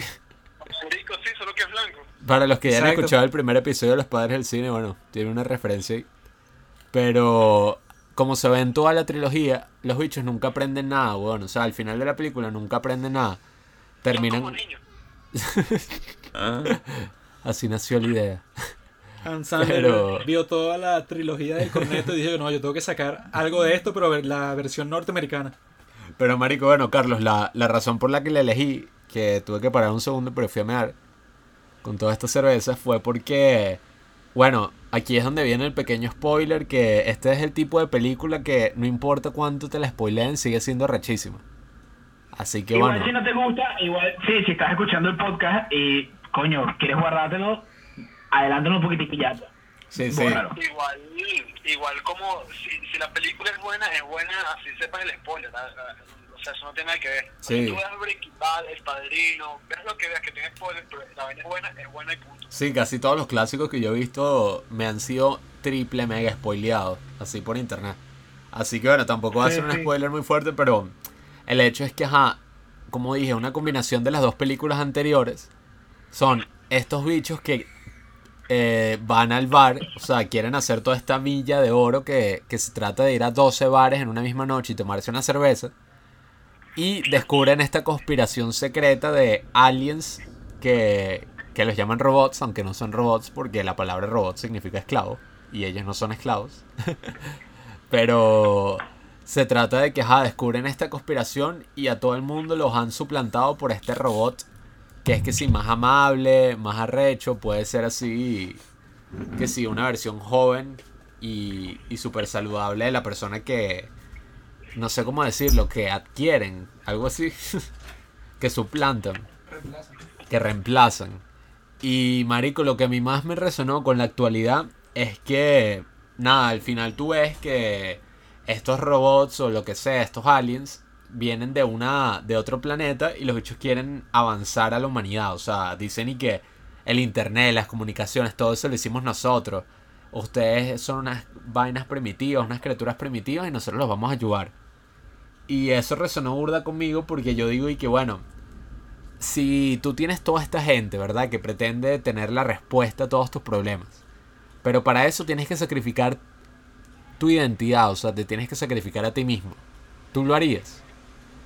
O sea, eso es una pregunta que les hago a ustedes. O sea, si llega alguien y te dice que mira, eh, no sé, la raza humana va a ser arrechísima, va a participar en esta comunidad de, planet de planetas, va a avanzar arrechísimamente, pero eh, te tenemos que suplantar por un robot. ¿Tú lo haces? Pero, ¿cómo se, o sea, yo seguiría siendo yo? ¿O qué? Bueno, eso no se sabe. O sea, lo que te dicen es que tú vas a ser suplantado por una especie de robot plástico que si le metes un coñazo explota como un huevo. Porque también tienen una consistencia como un huevo. Pero como que mi cerebro estaría dentro de él o yo me moriría. O sea, No se sabe, como una- O sea, prácticamente sería suplantado. Tú lo harías. O sea, por el avance de la humanidad, tú te dejarías ser suplantado así. De bola que no. Vamos, vamos, o sea, no, es que no lo sé, marico. Es que es un concepto Es que- es que- fascista, weón. Claro. Sí, marico, y aparte es como que, ay, no, bueno, entonces si digo que no, soy, soy este, ¿cómo es? No soy humilde, soy un mamahuevo, ah, porque no quiero que todo el mundo progrese, pero ajá, weón. O sea, y que no, y yo me también quiero disfrutar final mi vida, se weón, qué coño. ¿Qué dijiste, Robinson? Eh, mucha gente sería que, miren, no se quiere sacrificar por el avance de la ciencia. Sí, ahí, ahí fue que resonó Sí, todo claro. conmigo. Porque también con este debate que les estoy planteando aquí, todo me recordó a la cuarentena. Que obviamente no es lo mismo, o sea, no son unos aliens que están tratando de avanzar la raza humana. Pero No se sabe. Capaz esto del coronavirus está hecho para eso. la OMS. Pero marico, o sea, si tú te pones a ver toda esta cuestión de la cuarentena, todo el mundo accedió a paralizar su vida entera por meses y quién sabe si esto durará un año. Pablo. Todo el mundo accedió a eso porque pensamos y que- por miedo. O sea, a todos nos dijeron y que bueno, si no hacemos esto, mi- nos van a morir millones de personas, tal, tal. Y eso es precisamente lo que estos robots o aliens estaban tratando de hacer. O sea, generar como esta especie de miedo para que, como coaccionarlo. Y lo que me quedó es eso. O sea, al final, marico, así nosotros sepamos que es una decisión racional. O sea, querer el avance de la humanidad. Al final, marico, si somos seres humanos, o sea, nosotros no somos perfectos, weón. O sea, nosotros la queremos pasar bien, queremos rompear, queremos tomar, o sea. llega un punto que yo estoy de acuerdo con lo que dice el protagonista de la película, que el bicho, el mundo se jode porque el bicho dice, da un discurso y que jódanse, nos da bola el internet, nos da bola los avances de la, de la ciencia, de la humanidad. Nosotros lo que queremos es pasarla bien y joder todo porque somos seres humanos. We wanna get wasted. We wanna do what we wanna do. Y a veces, marico, estoy de acuerdo con eso. O sea, yo entiendo que, que verga, hay que hacer ciertos sacrificios, todo eso, pero hay un balance, weón. O sea, al final la decisión la tenemos que tomar nosotros o si no nos van a estar obligando o coaccionando. Y nadie puede decir que eso es algo bueno. O sea, si te están obligando. Esta vaina de estar encerrado no es vida. O sea, si tienes que pasar así toda tu vida para seguir vivo, ¿qué coño? Sí. No puedo hacer nada, no puedo socializar, no puedo estar con mis amigos, no puedo hablar con mis jevitas, no puedo hacer nada. La vida se trata de interactuar entre nosotros. Si van a cortar eso de nuestra experiencia No, humana. Y por lo menos cuando veamos lo de Elon Musk, ¿cómo es que se llama esa vaina? Neuralink. Neuralink. Ajá, Neuralink. Este, lo que decía ahí que no comunicarnos por la eh, por telepatía, por la mente, sin tener que abrir la boca, toda esa vaina. Él decía que, o sea, como que la realidad se puede simular, decía, ¿no? Como que y yo Roland decía que, ajá, pero si tú sabes que no es la realidad, no la disfrutarías tanto. Y Elon Musk dice como que, ajá, pero sí, sí parecía o hasta mejor y que no sé, y, y da como miedo, ¿no? O sea, vivir como en una vaina así, o sea, aquí como metiéndole fantasía así extrema, Ready Player One, es hasta raro, es feo, weón. La realidad no existe. Un constructo social. Pero sí, bueno. O sea, marico, a, a, a- a veces quisiera que, es que no sé, ¿cómo decirlo sin sonar así un imbécil? Es lo que dice Juan Pablo, me, me, me, me gusta así el disfrute, porque hay avances que también son como que verga. Eh, me, da miedo hasta que pase como en las películas, que es casi imposible. Pero imagínate, weón, que pasara así y que el avance fue tan arrecho que todo se fue a la mierda. Y que coño, no, pues eso me quedó como estamos. Todo el mundo tiene miedo de perder su humanidad. Yo no. pero También me gusta, no sé, eh, ir y tomarme algún café con Juanqui, como hice la última vez que creo que salí, o qué sé yo. O, imagínate cómo serían, qué sé yo, las clases de teatro. Uno no se para, interactúa, se vainas con el cuerpo y que, no, ahora todos estarán sentados, haciendo todo desde la mente, eh, desde la comunidad, de- desde la comunidad docente, que, que ladilla, weón. Ya no soy un humano, ahora soy una licuadora, weón. Bueno, Carlos. eh, ¿Cómo? de- he determinado que es tu turno de, de escribir tu película porque gracias a que tú escogiste Children of Men, nosotros la volvimos a ver y creo que esta vez que, que la vi me gustó más que nunca. sí, sí. Porque yo antes la había visto como dos, tres veces, pero ajá, me gustó, pero como que no le había prestado tanta atención, pues entonces Children of Men de Alfonso Cuarón. eh, es tu turno. Sí, marico, eh, no, y de hecho cuando tú me dijiste de- del tema, yo recuerdo que te dije que, ajá, cuando tú me hablas de esos temas así post-apocalípticos, la primera película que se me viene a la cabeza es 2012, pues. Entonces fui que verga, no, vamos a pegar y tal. Me puse a pensar así, marico, y de una se me vino esa, marico, que esa película, uff, demasiado arrecha.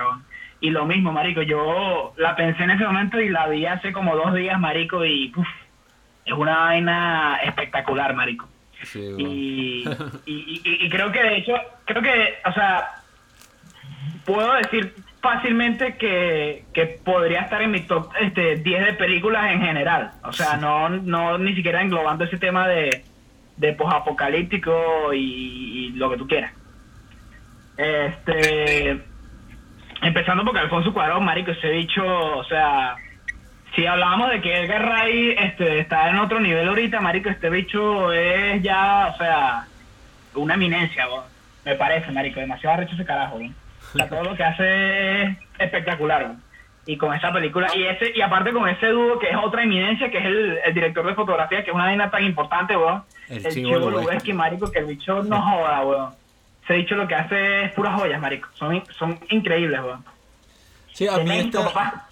esta película sí me dejó así como que súper súper sorprendido. Sobre todo en un tiempo como este, o sea, que la vida de todo el mundo ha cambiado drásticamente. Y que, y que, y que lo vemos en este caso como que lo, lo importante que son ciertas cosas que todo el mundo da por sentado, pues, y que no, y que cuando, cu- cuando la gente deja de parir, o sea, que si todas las mujeres se vuelven estériles, que es como que el desastre principal que lleva la trama de esta película. O sea, creó una, una catástrofe pero increíble, ¿no? Y que cuando tú dejas que esas cosas que tú estás acostumbrado, pues, o sea, que si ver niños por la calle, o sea, que si jugando o haciendo cualquier cosa, cuando eso se cancela, o sea, completamente, que no nacen más bebés y ya, todos entran como que en un estado nostálgico con- constante, o sea, que me encanta cómo empieza, porque te desarrolla como casi completamente al personaje, al personaje principal, que lo interpreta Clive Owen, porque tú ves como literalmente todo el mundo está reaccionando a la, a la muerte de la persona más joven del mundo, que tenía que ser 18 años y piquito. Y este tipo, Clive, Clive Owen, que es, el, pro- que es el protagonista, no reacciona en lo absoluto. O sea, el tipo, o sea, lo ponen en contraste con un, po con un pocotón de personajes y todos están llorando, viendo que si videos de conmemoración del chamo. Eh, así que no, no, y que no puede ser que el bebé Diego se ha- haya muerto con esta tragedia, no sé qué. Y al tipo no le importa para nada, ¿verdad? Porque la esencia de su personaje es que su propio hijo murió hace varios años, hace que sí, 20 años.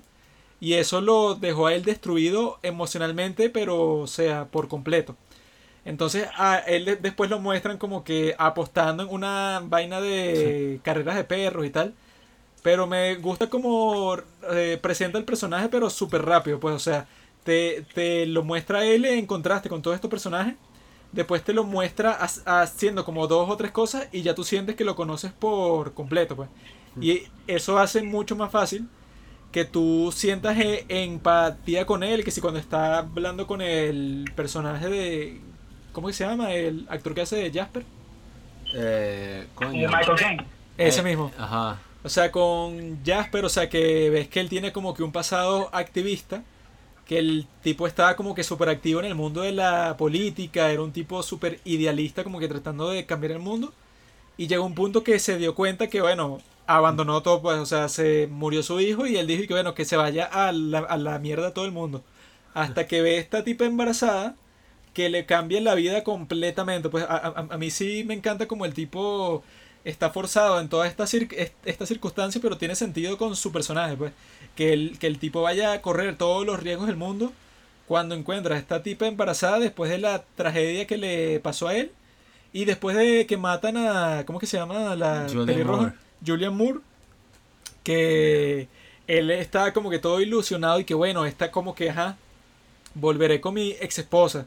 Después de tanto tiempo, el tipo contó un show y la matan en este en este plano secuencia todo loco, o sea que es que si la escena más famosa pues, o sea, de esta película, porque la grabaron que sí con unos mecanismos todos locos para que sea un plano secuencia pero de un caos que dura como que creo que son como 5 minutos que dura que le meten un tiro a la cabeza a esta tipa y que ya te presenta como que el salva, como que el salvajismo de este mundo. Es un poco como el arco narrativo de Juanqui en el 2019, que el bicho luchó en las guarimbas de los años anteriores, era un tipo así idealista que quería cambiar el mundo, quería cambiar Venezuela.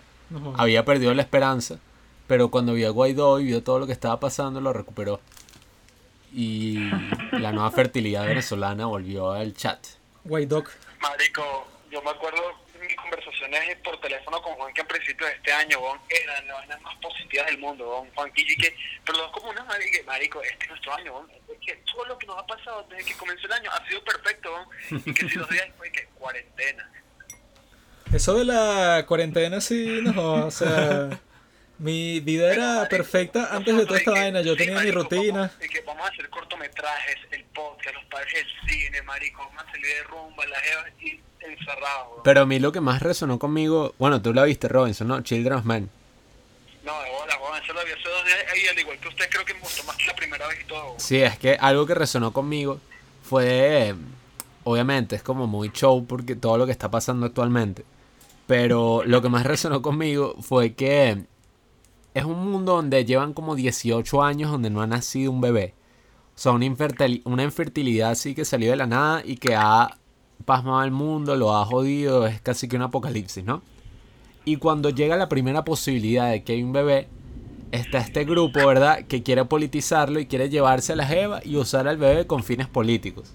Y eso también me pone como una especie de dilema moral porque yo digo y que bueno, obviamente todo está relacionado con la política, pero no todo debería estar relacionado con la política. O sea, hay cosas que, que nos unen a todos, como por ejemplo lo que hablamos una hora y media, que fue el racismo.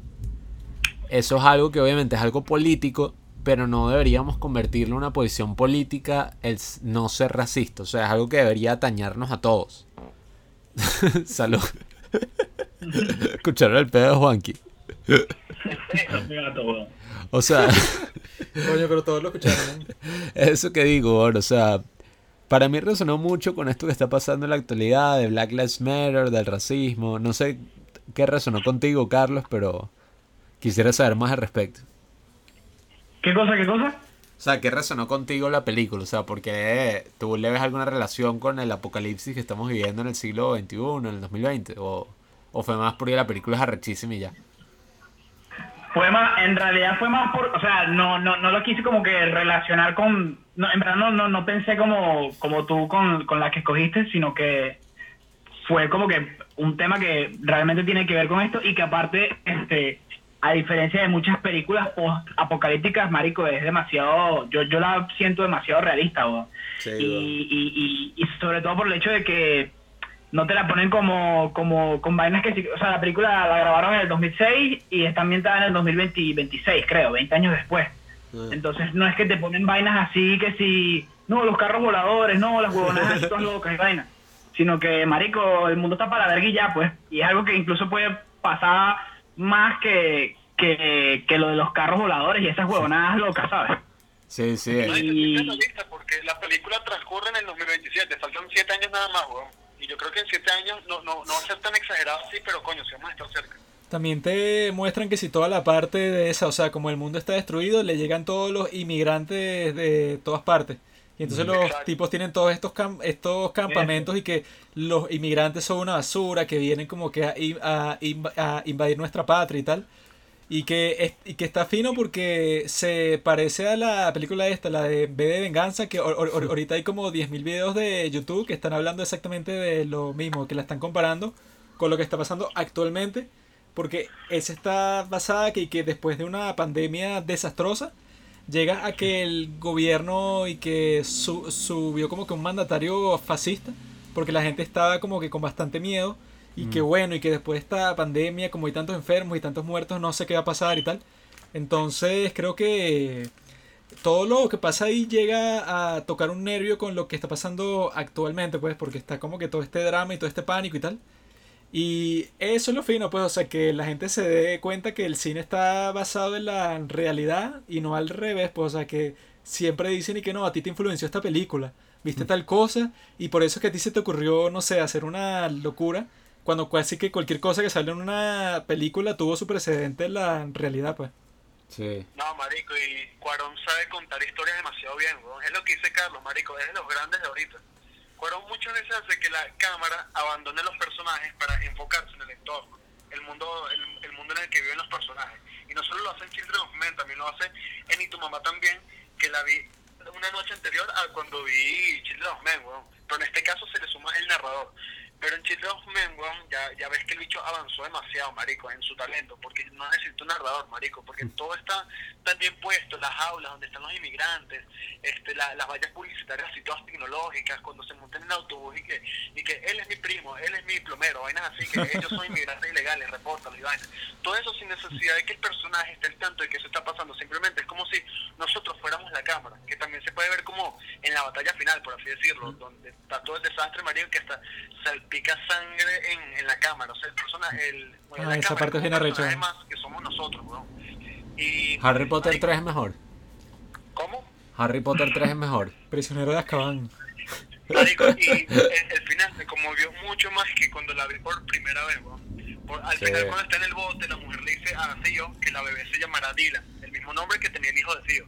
Él se muere feliz con la satisfacción de que el mundo se va a salvar gracias a la bebé que él salvó. Y que además lleva el nombre del hijo fallecido de Theo, weón. Human Project. Let's go to the Y, Human marico, Project. en esta wicked. película noté demasiadas vainas que no había notado la primera vez, como eh, la, la- lo involucrado que está el arte, eh, la, la presencia del arte en la película. Por lo menos cuando Ki, que es la que está embarazada, revela su embarazo, está como en una granja, ¿no?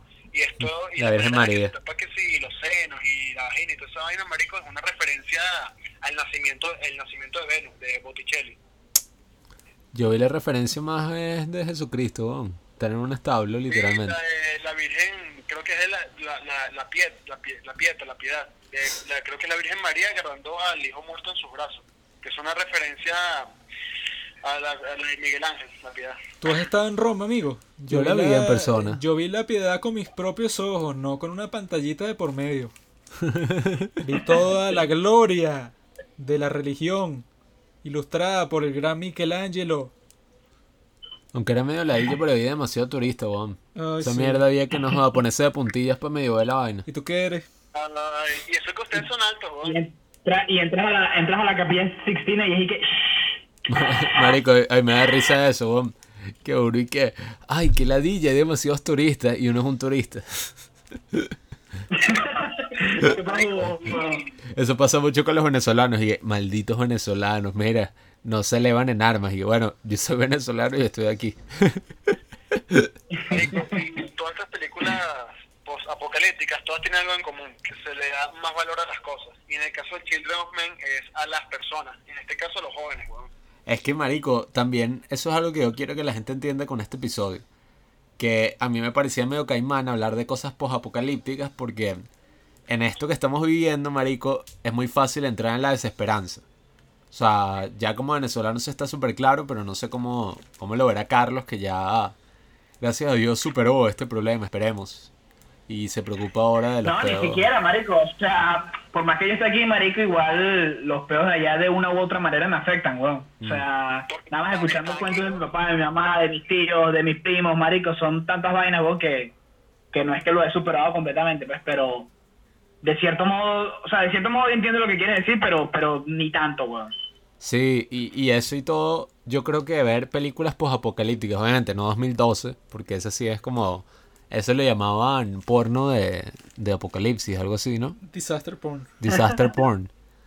Eh, esas películas no, pero estas películas es como dice Robinson, lo hacen valorar a uno las cosas que está viviendo, porque incluso teniendo coronavirus, teniendo protestas en todo el mundo, en Venezuela no, bueno, no tan show como, como lo hacen parecer los medios en Estados Unidos, pero teniendo todo esto que estamos viviendo, a mí me da esperanza ver una película así como Children of Men porque digo, coño, al menos no estamos en ese punto, o sea, al menos las cosas esenciales están cubiertas. Por ahora. No, vale. Sigue celebrando que en cualquier momento Y- matan a la cigüeña. creo que por ahí podríamos hablar de, de la opción de Robinson, de The Road, porque eso fue lo que más me hizo No, pensar. no, no, no, no. Voy yo. Antes, rapidito antes de, de terminar, marico, una vaina que, que sí comparten todas las películas, así que, que, que, que incluso futuristas, marico, es como el desastre, weón, ¿sabes? Sí. El desastre mundial. Todo es un desastre, marico. Entonces es una vaina que de una u otra manera la gente tiene que como que como que pensar un poquito más, ¿sabes? Y, y bien, marico, yo sobre todo el último año estando aquí, vaina, viendo tanto contenido de vainas de, de- de- del mundo, marico, en general, de, de, de- de que todo se está yendo a la mierda, weón. O sea, y, y quitando el tema del coronavirus y de todos estos pedos, marico, ya en general el mundo se estaba yendo a la mierda, pues. Y, y todavía, marico. Entonces, es como que tú ves todas estas películas, marico, y tú, en verdad, como que lo primero que tienes que hacer es como que reflexionar y, y pensar de una u otra manera de que no podemos llegar a esos puntos, ¿sabes? Claro, es como un cautionary tale. Ahorita en cuarentena y en toda esta dictadura donde hay gente que le está pasando difícil, la- las cosas escasean. Pero en, estos, eh, en esta realidad algo te tranquiliza. ¿Qué es eso? que te tranquiliza? Que eh, el vecino, un familiar, un amigo, sí puede tener lo que a ti te falta y ayudarte. Pero tú visualizándote a ti en un mundo post-apocalíptico donde tú no eres el único que está jodido, sino que todos están jodidos. ¿A quién le pides ayuda si todos están en las mismas? Adiós. Eh, es, más, es más difícil aún. weón. A Jesucristo. Es que bueno, eso fue como algo, algo raro para nosotros aquí en Venezuela. Ver que esto del coronavirus es una cosa global. Después de haber tenido tantos problemas que son problemas nacionales y ya, o sea, el hecho de que no tienes luz es un problema que solo vives tú. Y 30 mi- y bueno, 20 y pico millones de personas más. Pero ver que es algo global le dan a uno como más un poco de seguridad. Que es como algo raro, o sea, debería ponerte más así paranoico, pero al ver lo del coronavirus y ver que es algo global, en verdad a mí me da un poco de seguridad porque yo dije, marico, menos mal, si esta vaina solo pasara en Venezuela, yo creo que nos morimos todos. Es como cuando todos raspan el examen. Sí, sí, que bueno, todos hablamos con el profesor y vemos cómo se resuelve esa mierda. o sea, no soy yo el que está jodido. Yo te lo con experiencia propia. Sí, Ronson habla de, de primera mano. Que, vivir- que vivir en dictadura es como una película post-apocalíptica. Todo se falta. Será a ti, mi bro. A mí, a mí me llega todo a la puerta de mi casa. Todo el gas, el perfecto. agua, la gasolina, coño la madre. Aquí se le queda el teléfono. Yo estaba viendo serie de, de películas post-apocalípticas y tal. Me acordé cuando vi Mad Max, que sí, un rewatch. Cuando la vi como por segunda o tercera vez, que sí, hace, no sé, dos, tres años, que sí, en, en la Valle del Tuy, ¿no? Entonces, que sí, en casa de, de mi tía, mi tío, marico, y estamos, que sí, mi mamá, mi hermano y yo viéndola. Y mi tío pasaba cada rato, weón, y se reía. Y hacía como con la mano un gesto como que nos estaba fotografiando. Y pero pasaba como cada cinco minutos. Y yo dije, esta es la peor experiencia que he tenido viendo una película en mi vida, weón. ¿Por qué, weón? Porque una persona pasaba cada rato a molestarte. ¿No te parece lo suficientemente molesto? Es un familiar, Robinson. Se preocupa por ti, quería ver cómo estabas. La única persona que se preocupa por mí tiene nombre y apellido, Juan Carlos Orellana. ¿qué? ¿Cuál es el apellido de tu madre, Josepina? Coppola. Mándale saludos. Tengo tiempo sin ver a esa mujer, vale. No hables así de esa Qué manera. sádico, weón. Y no está tu hermano por ahí, Gian Manolo. Lo busco. Búscalo, búscalo. Para ver qué dice. Ya. Mientras tanto, yo voy a presentar mi película porque hay que intercalar entre la gente que está aquí y la gente que está a través de línea telefónica.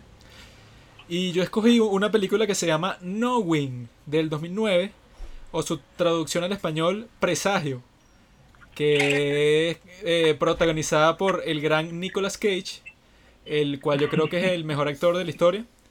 Porque tiene un gran rango. El tipo puede hacer un papel serio, después un papel súper estúpido, después un papel de comedia, como en la película Racing Arizona de los hermanos Cohen. El, el tipo básicamente puede hacer todo. Entonces, yo escogí esa película porque la, porque la vi, no sé, que si el año que salió, en el 2009. Y me acuerdo que yo la llevé a una mini fiestica, pues, o sea, que si de chamos, no sé, que si de séptimo grado, ¿verdad?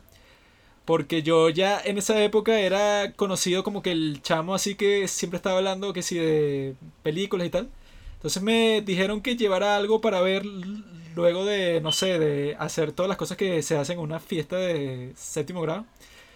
Y lo impresionante fue que esta película, o sea, mantuvo la atención de todo el mundo por las dos horas que dura, pues, o sea, que yo estuve impresionado de que, coño, estos tipos, o sea, son puros chamitos, con, como yo, pero normalmente, o sea, que si a los 15 minutos o a la media hora ya están como que pensando en otra cosa y se ponen a hablar durante la película y tal. Me da risa que Joaquín está hablando de esta película como si fuera que si Stalker de Tarkovsky, que que mantuvo la atención de toda esta gente esta película de arte. y cuando la ves, no jodas. Pero en esta película pasaron las dos horas concentrados y gritando cuando pasaban como las partes que dan como que mi- miedo y tal. Pero básicamente la trama es sobre esta niña, Lucinda, que ella en 1959 eh, y que ella da la idea para que en su colegio tengan y que no, y que esta es una cápsula del tiempo y tal. La idea es que todos los niños del colegio hagan un dibujo de cómo ellos piensan que será el futuro Dentro de 50 años. dentro de 50 años, o sea, de 1959 para el 2009, ¿no? Y que después en el 2009 saquen esa cápsula del tiempo y la gente del futuro vea si sus predicciones eran eh, precisas, pues, o sea, como que un juego así, no sé, como que para pasa el tiempo. Entonces hacen eso, ¿no? Pero, pero la loca de Lucinda, que debe tener como 9 años, 10 años, eh, cuando le toca dar su dibujo, la, la tipa da son un, po, un pocotón de números, pero números es- escritos así compulsivamente que hay como mil números en una hoja de papel carta. Marico, es que esos son como los primeros 15 minutos de la película y es y que los años 50, ¿no? Y que, niños, eh, gracias a Lucinda y Marico muestra a Lucinda, es que si la niña del aro, weón. Y que, y se, y se escucharon unas voces y que... Y la bicha que. Marico, y entonces y que, bueno, niños, hagan unos dibujos de cómo se imagina el futuro. Y la bicha, marico, empieza a escribir puros números en un papel y que... Así. Y llega la maestra y que, Lucinda, fue tu idea. Y que ya todos terminaron. Le arranca la hoja y la bicha sigue escribiendo en el pupitre. La bicha le quita la... Ah, no, mentira. Eso pasa después. No, ella Eso después... pasa, con el, eso pasa con el carajito, eso pasa más, Ajá. no que. Sí, sí. Ella luego como que se esconde en un closet y la encuentran que tienen todos los dedos ensangrentados porque está escribiendo los últimos números así en la puerta del closet. Y entonces es, es y que 50 años después. Y sale Nicolas Cage, que el tipo es como que profesor de astronomía y tal. En el MIT, o sea, en Entonces el él, Instituto Manhattan. él está ahí que, bueno, hay dos maneras de ver el mundo. La manera determinada en donde todo es causal y que eh, todo lo que pasa en toda la historia está causado por un, e- por un evento pasado, entonces no existe la libertad ni nada, pero todo está como que predestinado. Y está la forma del azar. Y que no, y que las cosas pasan es por coincidencia, o sea, que no importa lo que vino antes, sino que es puro y que bueno, o sea, esto coincidió con otra cosa, pero como que no hay ninguna racionalidad que las una. Entonces él está así supuestamente, que él, él es más como que del azar y tal. Básicamente el discurso de Morty en... ¿Cómo es? Nobody belongs anywhere. Luego de que, y que no, y que como que se murió su hijo y eso, entonces él está como que todo un trauma, porque él y que bueno, porque me tiene que pasar eso a mí cuando yo soy una buena persona y eso. Entonces resulta que su hijo estudia en la misma escuela que Lucinda. Y cuando abren esta cápsula del tiempo, porque ya es el 2009, a su hijo, que es medio sordo, le, le toque el dibujo de Lucinda, ¿no? Y entonces el tipo, como se sienta todas las noches a tomar whisky en su sótano, se da, se da cuenta de que los números, si tú los buscas, eh, o sea, de, co- como que le buscas un patrón, eh, está, y que bueno, te dan la fecha y te dan el número de muertos de todos los desastres naturales supuestamente que han sucedido desde 1959. Ese, ese cero también es... un- Marico, ese cero... Parece un, el, Marico Juan, que parece el Doc de Volver al Futuro. ¿no? Marico, es que ese también es un vacilón, weón. Porque el bichín que... Y que, hijo, ¿qué haces con ese papel? Ese papel es de la escuela, tienes que volverlo, vaina. Y se lo quita, ¿no? Y el carajito que, ay, qué ladilla. Entonces el bicho como que se sirvió un whisky, weón. El bicho empieza a tomar el whisky, la vaina, y el bicho pone el trago sobre el papel, ¿no? Y lo llena todo de whisky. Y cuando levanta el trago, está subrayado, o sea, es un círculo, ¿no? El vaso de mierda de cristal. Y entonces la vaina como que subraya una vaina que dice que 11 de septiembre de 2001 y un número. Y entonces el bicho busca en Google y que 11 de septiembre de 2001 y sale que las torres gemelas, la vaina, murieron dos mil y pico de personas.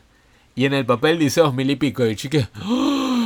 Marico, y pasa toda la noche, weón, subrayando vainas y haciendo círculos y que... Pero como en todas las películas de este estilo, siempre hay un marico y que, no, bueno, eso debe ser, eso debe ser coincidencia. Y así que, mamá huevo, te acabo de mostrar que sale la fecha y sale el número de muertos. Y entonces él y que, pero no sabes qué son los otros números que salen entre, entre estas fechas. Y que, mamá huevo, deja de ser tan escéptico, busca la fecha y busca la vaina que te digo y deja la huevonada. Entonces, eh, Nicolas Cage se, se da cuenta que todos estos desastres llevan a un desastre final, ¿verdad? Porque al final de la hoja hay dos es. Y entonces esas dos es Eh, eh. eh, o sea, en vez de que te muestran el número de personas que va a morir, esas dos E significan everyone else. Entonces ese es el demás. fin del mundo, o sea, como que definitivamente, pero lo arrecho es que hay unos aliens que han estado hab- hab- hablando con su hijo, eh, porque no sé, como que se lo quieren llevar a otro sitio para que la humanidad no quede extinguida luego de este desastre natural por culpa del, del sol. Pero es súper arrecho porque yo creo en los aliens, entonces tendría sentido que los aliens querrían hacer como que un proyecto así para salvar a la humanidad y tal. Y está fino porque, o sea, ves como que todo eso, los tipos quieren hacer un jardín del Edén con puros niños. Y el final es súper triste, pues, o sea, porque simplemente, o sea, el final es que literalmente se acaba el mundo, pues. No es como en, dos- en 2012, que es que no, acabamos de encontrar un sitio en donde podemos ir en África, en donde se Ah, elevó el mundo. Sí, qué loco ese final de 2012 que se van para África y de repente todo está bien. Sí, o sea que, no, no, aquí no va a pasar nada. no se mueren y que no. Encontramos un sitio que por alguna razón subió la altitud un, un pocotón de metros y si vamos para allá, bueno, listo. O sea, como que nos salvamos de toda esta inundación.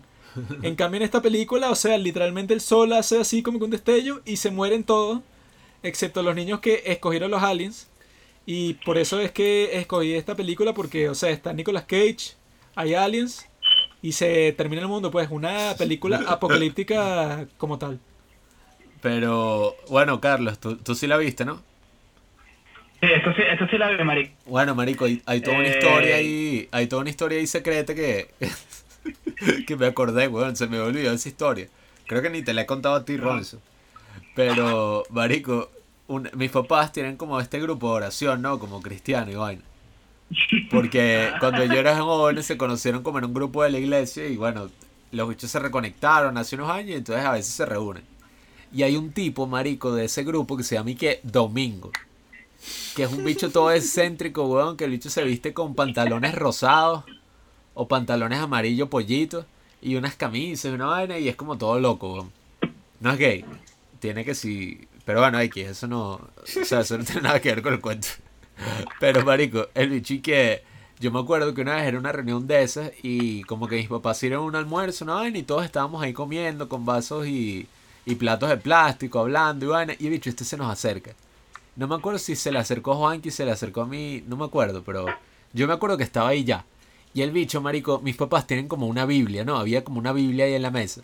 Y el bicho la agarra, weón. Y entonces empieza a leer y que, ustedes vieron la película Knowing del 2010. Presagio. Y que, sí, que Presagio de Nicolas Cage. Y yo que, eh, sí. Y el bicho y que, bueno, esa película es profética porque está basada en la Biblia. Entonces, si tú lees Deuteronomios, no sé qué vaina, no sé qué vaina, ahí tú ves que el tipo en verdad es Ezequiel y no sé qué quién es tal. Marico, una teoría pero toda loca.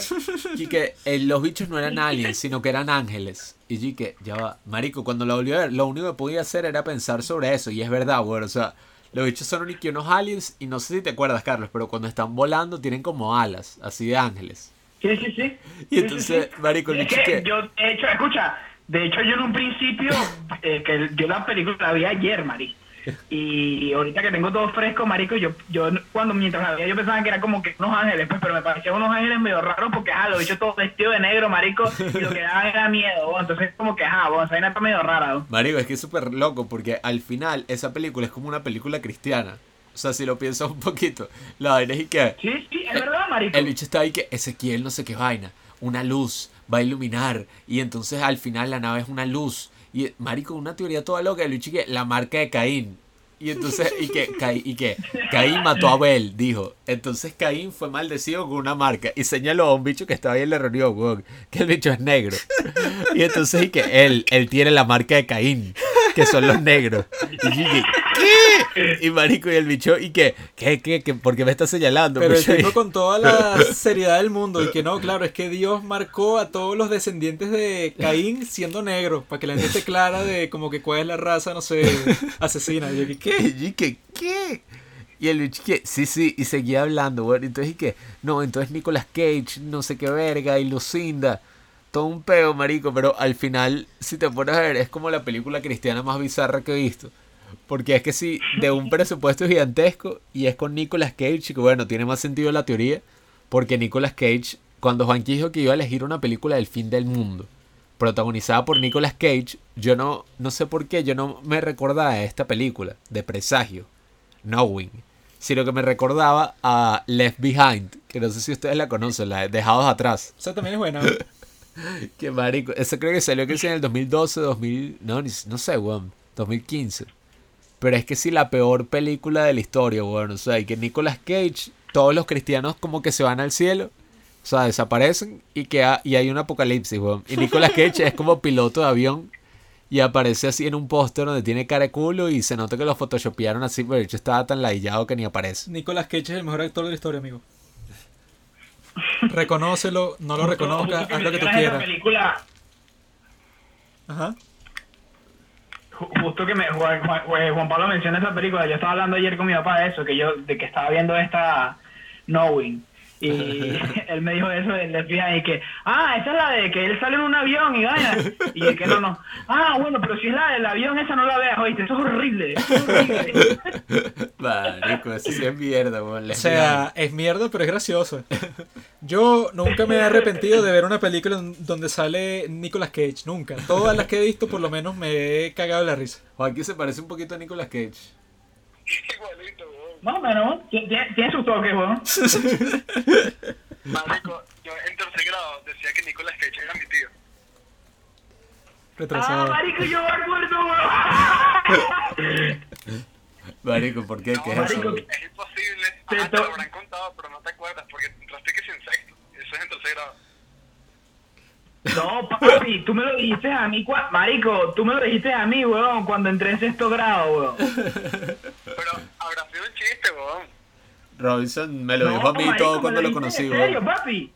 No puede ser que no te acuerdes, weón. Me lo dijiste en serio. Y tú, que marico, sí, sí, sí, tal, sí, sí, sí. Ah, pero yo es que- investigué la vaina. No, Nicolas Cage Coppola. Sí. Y qué mierda, weón. Es que esto no lo sabe la gente, pero Robinson es Robinson Nicola Salgado Coppola. O sea, su segundo apellido es Coppola. Y me acuerdo que nosotros cuando, yo cuando me enteré decía, verga, marico, tendrás gente, capaz, quién sabe. Puedes hablar con ellos y te cuadras unos reales, weón. Sí, me sí. vez que Te voy a estábamos investigar, weón. Y que, y que estábamos haciendo como una investigación. Y que no, mi nono me contó una vez que tenía como un hermano, un hermano mayor o algo así, un hermano menor, que fue para cuando, eh, cuando huyeron de Italia, uno se vino para Venezuela, ¿no? Que fue mi nono. Pero otro se fue para y que los Estados Unidos. Y que, ¿será que Francis? sí, marico, que yo me acuerdo de eso, que este Sí, idiota. huevón. Este idiota y que, marico, ¿y si mi tío en verdad es Francis Ford Coppola, weón? Y como que buscó y, la- y las fechas no concordaban para nada, weón. O sea, era una vaina que no tiene ningún sentido. Pero yo nunca me, me creí eso de que no, Nicolas Cage es mi tío. Eso era yo cayendo la coba a la gente que obviamente nadie me creía. Pero como todo carajito, marico, yo de pequeño, ¿sabes a quién me pareció yo de pequeño? A Cartman, weón, el Park. Bueno, yo creo que esto da por concluido esta gran película que yo se la recomiendo a todos ustedes. Nicolas Cage es un genio, todo está bien hecho, tiene buenos efectos, la trama es interesante, hay varios plot twists. El final es medio estúpido, pero, pero o sea, a mí me gusta el tema de los aliens y está interesante, pues. Pero ahora es el turno No, de... o sea, Ajá.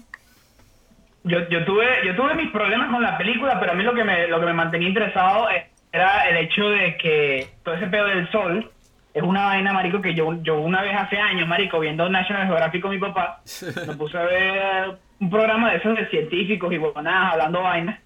Y lo, y uno de esos, uno de ellos dijo que el mundo se va a acabar este como dentro de no sé cuántos años, porque el sol este, como que va a ir creciendo cada vez más. Entonces, marico, como es una área tan caliente, ya, marico, va abajo de la tierra, pues. Ah, Entonces, sí. yo cuando vi que sí. era el peor de la película, yo dije, verga, marico. Yo, yo creo que también vi ese programa, weón. yo creo que... ¿Cómo, cómo? Yo creo que también vi ese programa de mierda, weón. Pero yo me acuerdo estar viendo la televisión y ese pedo y que dentro de 500 mil millones de años el sol va a morir, no sé qué vaina. La tierra va a desaparecer. Todos vamos a morir. Y marico, yo me acuerdo que quedé todo traumado así. O sea, no se lo dije a nadie, pero me quedé Sí, que. marico. Mierda. Todos vamos a morir. Sí, o sea, marico, sí, sí, sí. ¿qué? Yo que nada de lo que hay importa. Va Estaba a que caer se un meteorito en cualquier momento, un meteoro acaba con esta mierda de planeta. Meteoro. ¿Se acuerdan de esa película de, de los hermanos Wachowski? Ok, creo que es momento de que Robincito cuente su historia. La carretera, ¿no? Ok, sí, yo elegí la carretera. O original. De ¿no? Last of Us. Orinar. Ok, este, la película, ok, ahorita voy a hablar un poco de eso. La película trata sobre un padre y su hijo que tratan de cruzar los Estados Unidos para llegar a la costa, para buscar un lugar seguro donde asentarse, ¿no? Pero esto no será cosa fácil, porque la Tierra no es lo que era antes, ya que ocurrió un cataclismo. Esto hizo que el planeta dejara de ser verde y alegre, y ahora es gris y desolador. Las personas son prácticamente salvajes y muchísimos recurrieron al canibalismo por la falta de comida. En esta película, al igual que en muchas otras post-apocalípticas, el mayor enemigo del ser humano es el ser humano, ya que todos están pasando por necesidad y son capaces de hacer lo que sea con tal de alargar sus vidas un par de días más. Y bueno, eh, la razón por la que me gusta esta película es por lo que hablé hace rato, que el valor que se, da, se le da a las cosas, ¿no? Porque, ajá, hay una escena en The Road en la que aparecen en el suelo, que si joyas y accesorios lujosos, pero en un mundo así, a nadie le importan esas cosas. Esas cosas lujosas se convirtieron en banalidades, pues, porque ahora las prioridades son otras, comida, ropa, encontrar un sitio cálido para dormir y puras vainas que antes la gente no les preocupaba que sí que, que, que somos animales, pero ahora es que sí, lo básico. Pues. El mismo Y dinero, todas esas Sí. vainas. Me acuerdo de una escena de. una- en un mundo si te encuentras una maleta de mil dólares y la dejas, ¿para Sí. qué sirve eso? Me acuerdo de una escena de la de esa película que los bichos están como caminando y se ven un coñazo de billetes así en el piso que sigue 100 dólares. Y los bichos, o sea, les da bola, y joyas y vaina y marico eh, pasa de largo ¿qué le importa? y conceptualmente The Last of Us se parece muchísimo a esta película porque The Last of Us trata sobre un, un hombre y una niña sobreviviendo en un mundo post-apocalíptico y en The Road un hombre y su hijo sobreviviendo también las dos historias parecieran estar centradas en el hombre pero mediante va avanzando la historia nos damos cuenta que el verdadero protagonista es el niño ya que este, a diferencia de la gran mayoría de los que ahora habitan en la Tierra, este, ve el mundo con inocencia. Son curiosos en cuanto a cómo era el mundo antes del desastre y se asombran ante los pequeños detalles, pues que lo- a los adultos les da culo. Y hacen cosas que a los adultos en ese mundo ni se les pasaría por la mente.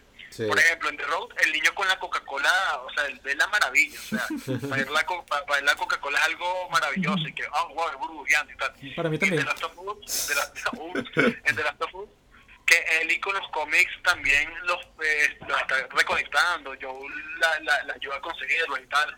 O cuando está aprendiendo a silbar. O sea, que adulto en un mundo así haría eso, weón. Bueno, es que eso es que- creo que esa película estaba, ajá, o sea, está basada en un libro, pero si no me equivoco, ese libro ganó el premio Pulitzer.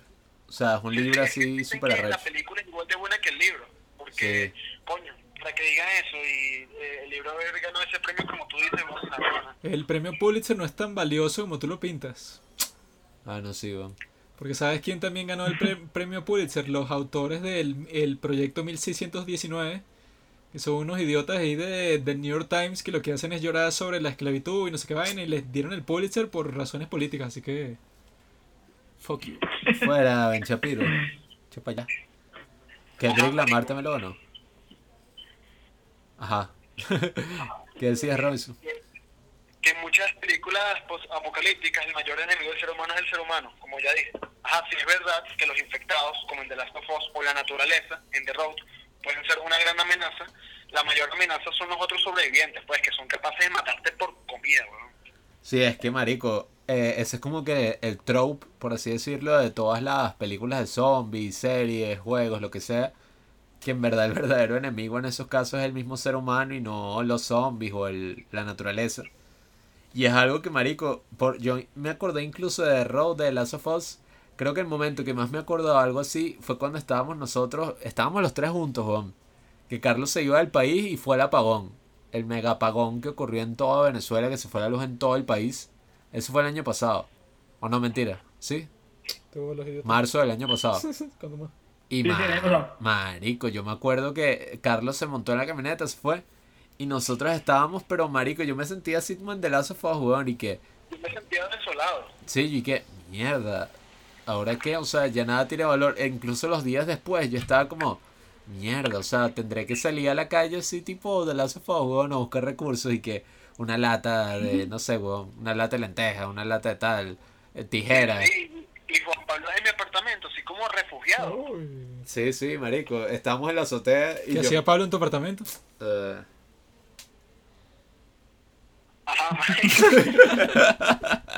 en ese momento creo que Pablo también sintió lo mismo. O sea, el ser jóvenes como en un país así o viéndonos en un mundo post-apocalíptico nos hace sentir como valiosos, porque en muchas películas de este estilo vean a los jóvenes, como dije antes también, Children of Men, vean a los jóvenes como dioses, los idolatran, ¿no? porque el futuro del mundo está en sus manos, ven esperanza en ellos, porque a los viejos mueren y quedan los jóvenes para que resuelvan ese peo, weón, como en The Road o de Children of Men, que vean al bebé al final como marico, no jodan, Jesucristo, weón. Sí, sí. Esa de... A mí- impresionante como en The Road, ajá, hay escenas demasiado fuertes, fuertes, fuertes, fuertes, pero la que más impacta es la que no hay sangre, no hay nada no, no, no hay efectos especiales ni un coño madre. Es una escena de un padre enseñando a su hijo cómo suicidarse, weón. Mi padre me enseñó O sea, varias veces. ahora vive en un mundo donde son capaces de matarte por cualquier vaina, por comida, no sé qué vaina. Hay gente que recurrió al canibalismo y, y él le enseña a suicidarse que mira, si tú estás a punto, si estás a punto de ser atrapado por uno de estos bichos, suicídate. Es mucho mejor a que te encierren y que te vayan comiendo poco a poco. ¿Tu papá nunca te enseñó eso, Robinson? Sí, una vez, pero no me. A mí me encantaron fueron los close-ups, los acercamientos a las manos de los actores. Ah, yo no me di cuenta de eso. Porque así es como que te van contando una historia más detallada de todo lo, lo, lo que está pasando. Hay como eh, en casi todas las escenas hay un close-up a, las- a las manos, como que detallando ciertos movimientos. Como cuando el tipo se. Este tipo, Vigo Mortensen, se quita su anillo de casado, ¿no? Entonces hay un close-up de su mano, o sea, que está poco a poco a punto de lanzarlo por el borde de un, de un puente, ¿no? Pero es súper fino como, o sea, él está a punto de hacerlo, pero ves como le tiembla un poco la mano porque él duda, él no quiere ol- olvidarse de su esposa, a pesar de que su esposa lo abandonó a él, abandonó a su hijo y lo dejó en esta situación que es que es la peor si- si- situación del mundo. Entonces me gustaron todos esos de- de detalles porque sí te ofrece como que una mirada más cercana al mundo de todos estos personajes. Pero era, ya, yo tengo esa duda que quizás los que están escuchando no les importe mucho, pero yo que la vi hace poco, ¿era un niño o era una niña? Era un niño, Un niño, un niño. Seguro. Un niño, marico. 100% seguro. ¿no? Claro, weón. Si lo dicen varias veces y Es todo, que le dicen, y, hey boy. Pero el bicho está vestido de mujer y habla, no sé, marico. vestido de mujer. Sí, a- Marico, Habla como una car- un carajito, weón. O sea, es un chamito, o yo sea, creí que era una jeva, weón, en una parte y todo. Este, y Marico. Uno, uno ve la película y de bolas te pones en lado de los protagonistas, ¿no? Pero constantemente el niño le pregunta al papá, al pana amigo, si ellos son los Y el papá le responde que sí, pues. Pero eso me lleva a pensar, ajá, ellos quieren sobrevivir. Y los otros, los malos, también quieren sobrevivir. Así que todos quieren lo mismo, pero con la diferencia de que unos pocos mantienen su moral, como Vigo y el hijo, mientras que la mayoría ya recurrió al salvajismo, weón, a pisar al otro, a, Sí. a crear bandas criminales, que es como lo vemos en The Last of Us, que muchas veces te olvida de que hay infectados. O sea, le tienes más Sí. arrechera, más miedo a, lo- a los seres humanos, a los que son como. La cuestión es que todos quieren sobrevivir, pues. el bien es un punto de vista, Anakin. ¿Qué te pareció a ti, Carlos, la película? Marico, arrechísima. Y una de las cosas que iba a decir, Marico, este, es que hablando de eso de, de- de- del- viaje de- del padre y del hijo, Marico, tú ves que toda la película está entre tantas cosas que me gustaron, ¿no? Pero, pero un- una de las que destaco es que tú ves toda la película que el bicho está, Mortensen, pues como padre, el bicho está, es, Marico, coño, está buscando la manera de sobrevivir con el muchacho y si él no llega a sobrevivir, pero el muchacho sí como que de una u otra manera prepararlo este para estar solo pues y, en eso como que se basa todo su personaje pues en, en toda la película pero algo que me encantó weón es que el carajito a pesar de todas esas circunstancias weón y y, y todo lo que le decía el papá, marico, el carajito más bien era el que, el que incluso le, le enseñaba hasta más cosas al papá, ¿no? Sobre, so- sobre cómo ser un, un- un ser humano, ¿sabes? Porque el ¿Cómo, papá, por más que sea, ser un marico, buen de ciudadano? una u otra manera, el, el papá, el papá, ok, tenía, no, no había llegado al punto de que se iba a comer a alguien, marico, pero ya estaba, ya estaba que no creía en nadie, pues el papá no creía en nadie. Sí, cambio cuando... el carajito como que, como que de una u otra manera eh, sí, pues, porque el carajito no, por más que sea, no, no, por, por ser niño también como que no pensaba en, eh, eh, tanto en toda esa situación, pues, como, como lo Sí, pensaba el padre. Y ajá, en un mundo post-apocalíptico, tu- tu- tus acciones, la, la manera en la que vives, todo se vuelve automático. Que sí, comer, atacar, sobrevivir y desconfiar. Ajá. Y así ya, ya es el personaje de Vigo. Ya Vigo es así, marico. Comer, atacar, sobrevivir y desconfiar de todo el mundo. Mientras que el hijo es todo lo contrario. Que si, coño, vamos a darle comida a este, vamos a darle ropa a este. No, no le hagas daño. No lo mates. Mira, vi un niño, no sé qué vaina. Es por eso mucho más interesante en historias como The Road o The Last of Us que el protagonista en realidad sea el niño, weón. Porque ven el mundo de una manera diferente, inocente, weón. Y no sé, me parece bonito que muchos mantengan esta vaina en, este mundo que ya literalmente en The Road es gris, weón. También es porque yo creo que el esfuerzo principal de Viggo Mortensen es que su hijo no pueda ver toda la realidad, pues, o sea, que él piense y que no, bueno, nosotros vamos a hacer, cueste lo que cueste, lo que sea para sobrevivir, pero tú tienes que seguir viendo las vainas como si nosotros fuéramos los buenos, cuando yo creo que el personaje de Viggo Mortensen está claro que ahí ya no hay malos ni buenos un coño. Ahí es y que bueno, yo voy a joder a quien sea para seguir sobreviviendo. O sea que él y que Sí, bueno, consigue toda esa comida escondida. Y él está y que bueno, capaz le doy una lata a este marico, capaz le doy, o sea, puedo compartir una que otra. Pero ya esta vaina dejó de ser así de que no, todos juntos, todos unidos vamos a lograr un objetivo y él está como que tratando de salvar a, a su hijo de toda esa de toda esa mentalidad, pues. Que en un contexto de supervivencia, para tú sobrevivir tienes que prácticamente pasar encima de las demás personas. O sea, así fue la humanidad durante miles de años. O sea, para tú, como los recursos son escasos, o sea, no es como ahorita que, que hay como esta obsesión por el crecimiento y, y creemos y esperamos que el crecimiento sea siempre constante.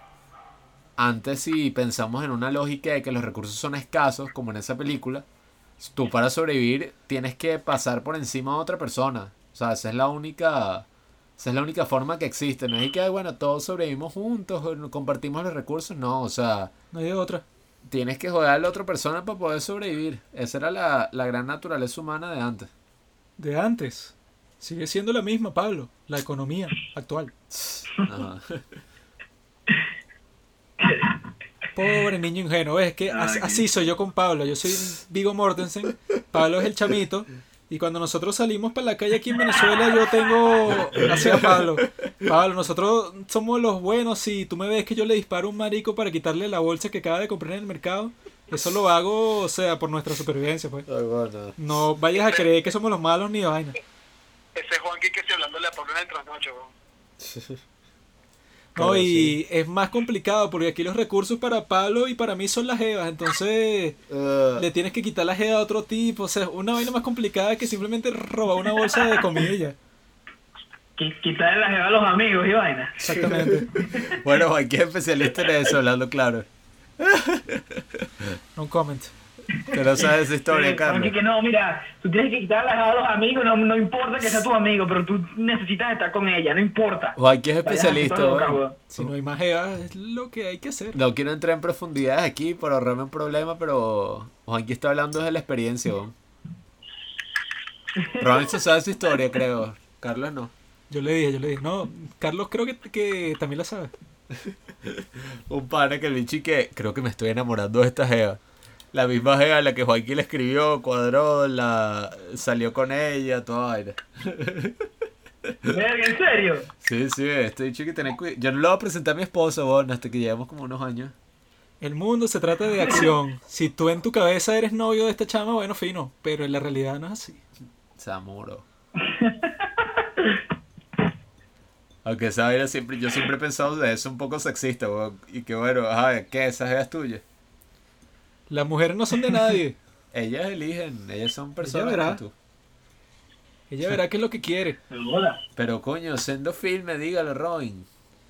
siendo firme, mi pana. Y bueno, creo que los cuatro compartimos este sentimiento, esta espera que sentimos hacia The Last of Us 2, que es mi juego favorito. Maldito Ya salió nerd. el nerd. Ah, bueno, ¿cuándo es que dicen lo del Play 5? Era el 11, ¿no? Mañana. Hoy no es 11.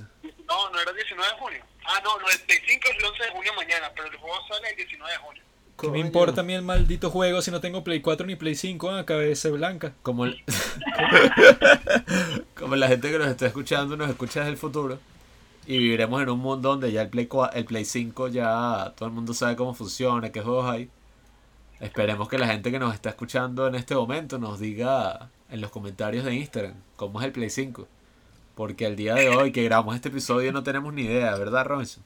Yo voy a ser el primero que se compre Play 5. Voy a ser como cuando Maduro se sacó el carnet de la patria que era el número 000001. Bueno, así voy a ser yo con el Play 5. Nada, weón. El, el amor que siento hacia The Last of Us, marico, es indescriptible, weón. Es una mierda, weón. Qué marica. Juego es para puros nerdos, puro... Sientes amor por un videojuego. ¿no? Es como un dominó para gente virgen. Te juro de virgen. ¿no? Gracias, gracias. Ay. Pero bueno, yo creo que le echamos bola, ¿no? Cuatro películas. Las condiciones socioeconómicas y raciales de los Estados Unidos de América fueron también discutidas.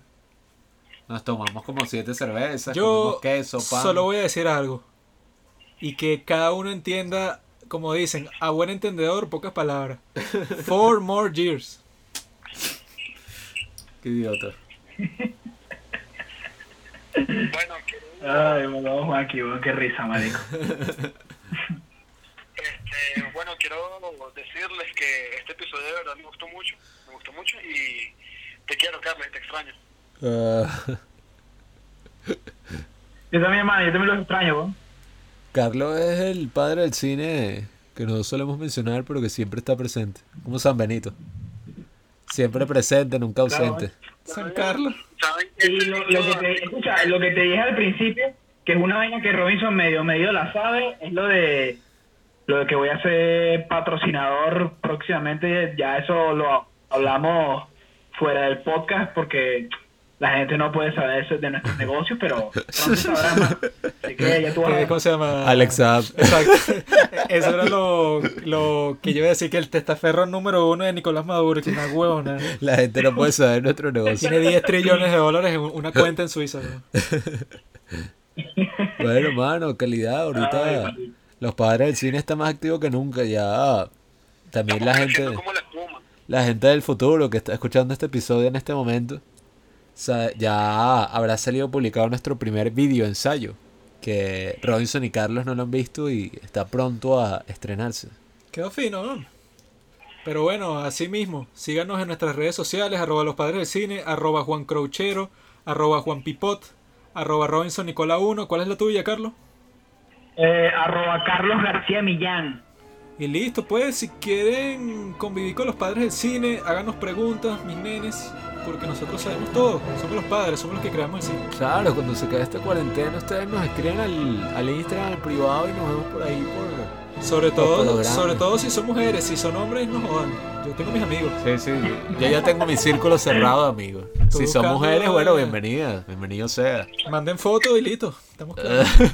Qué animal. Manden fotos, si saben a lo que me refiero.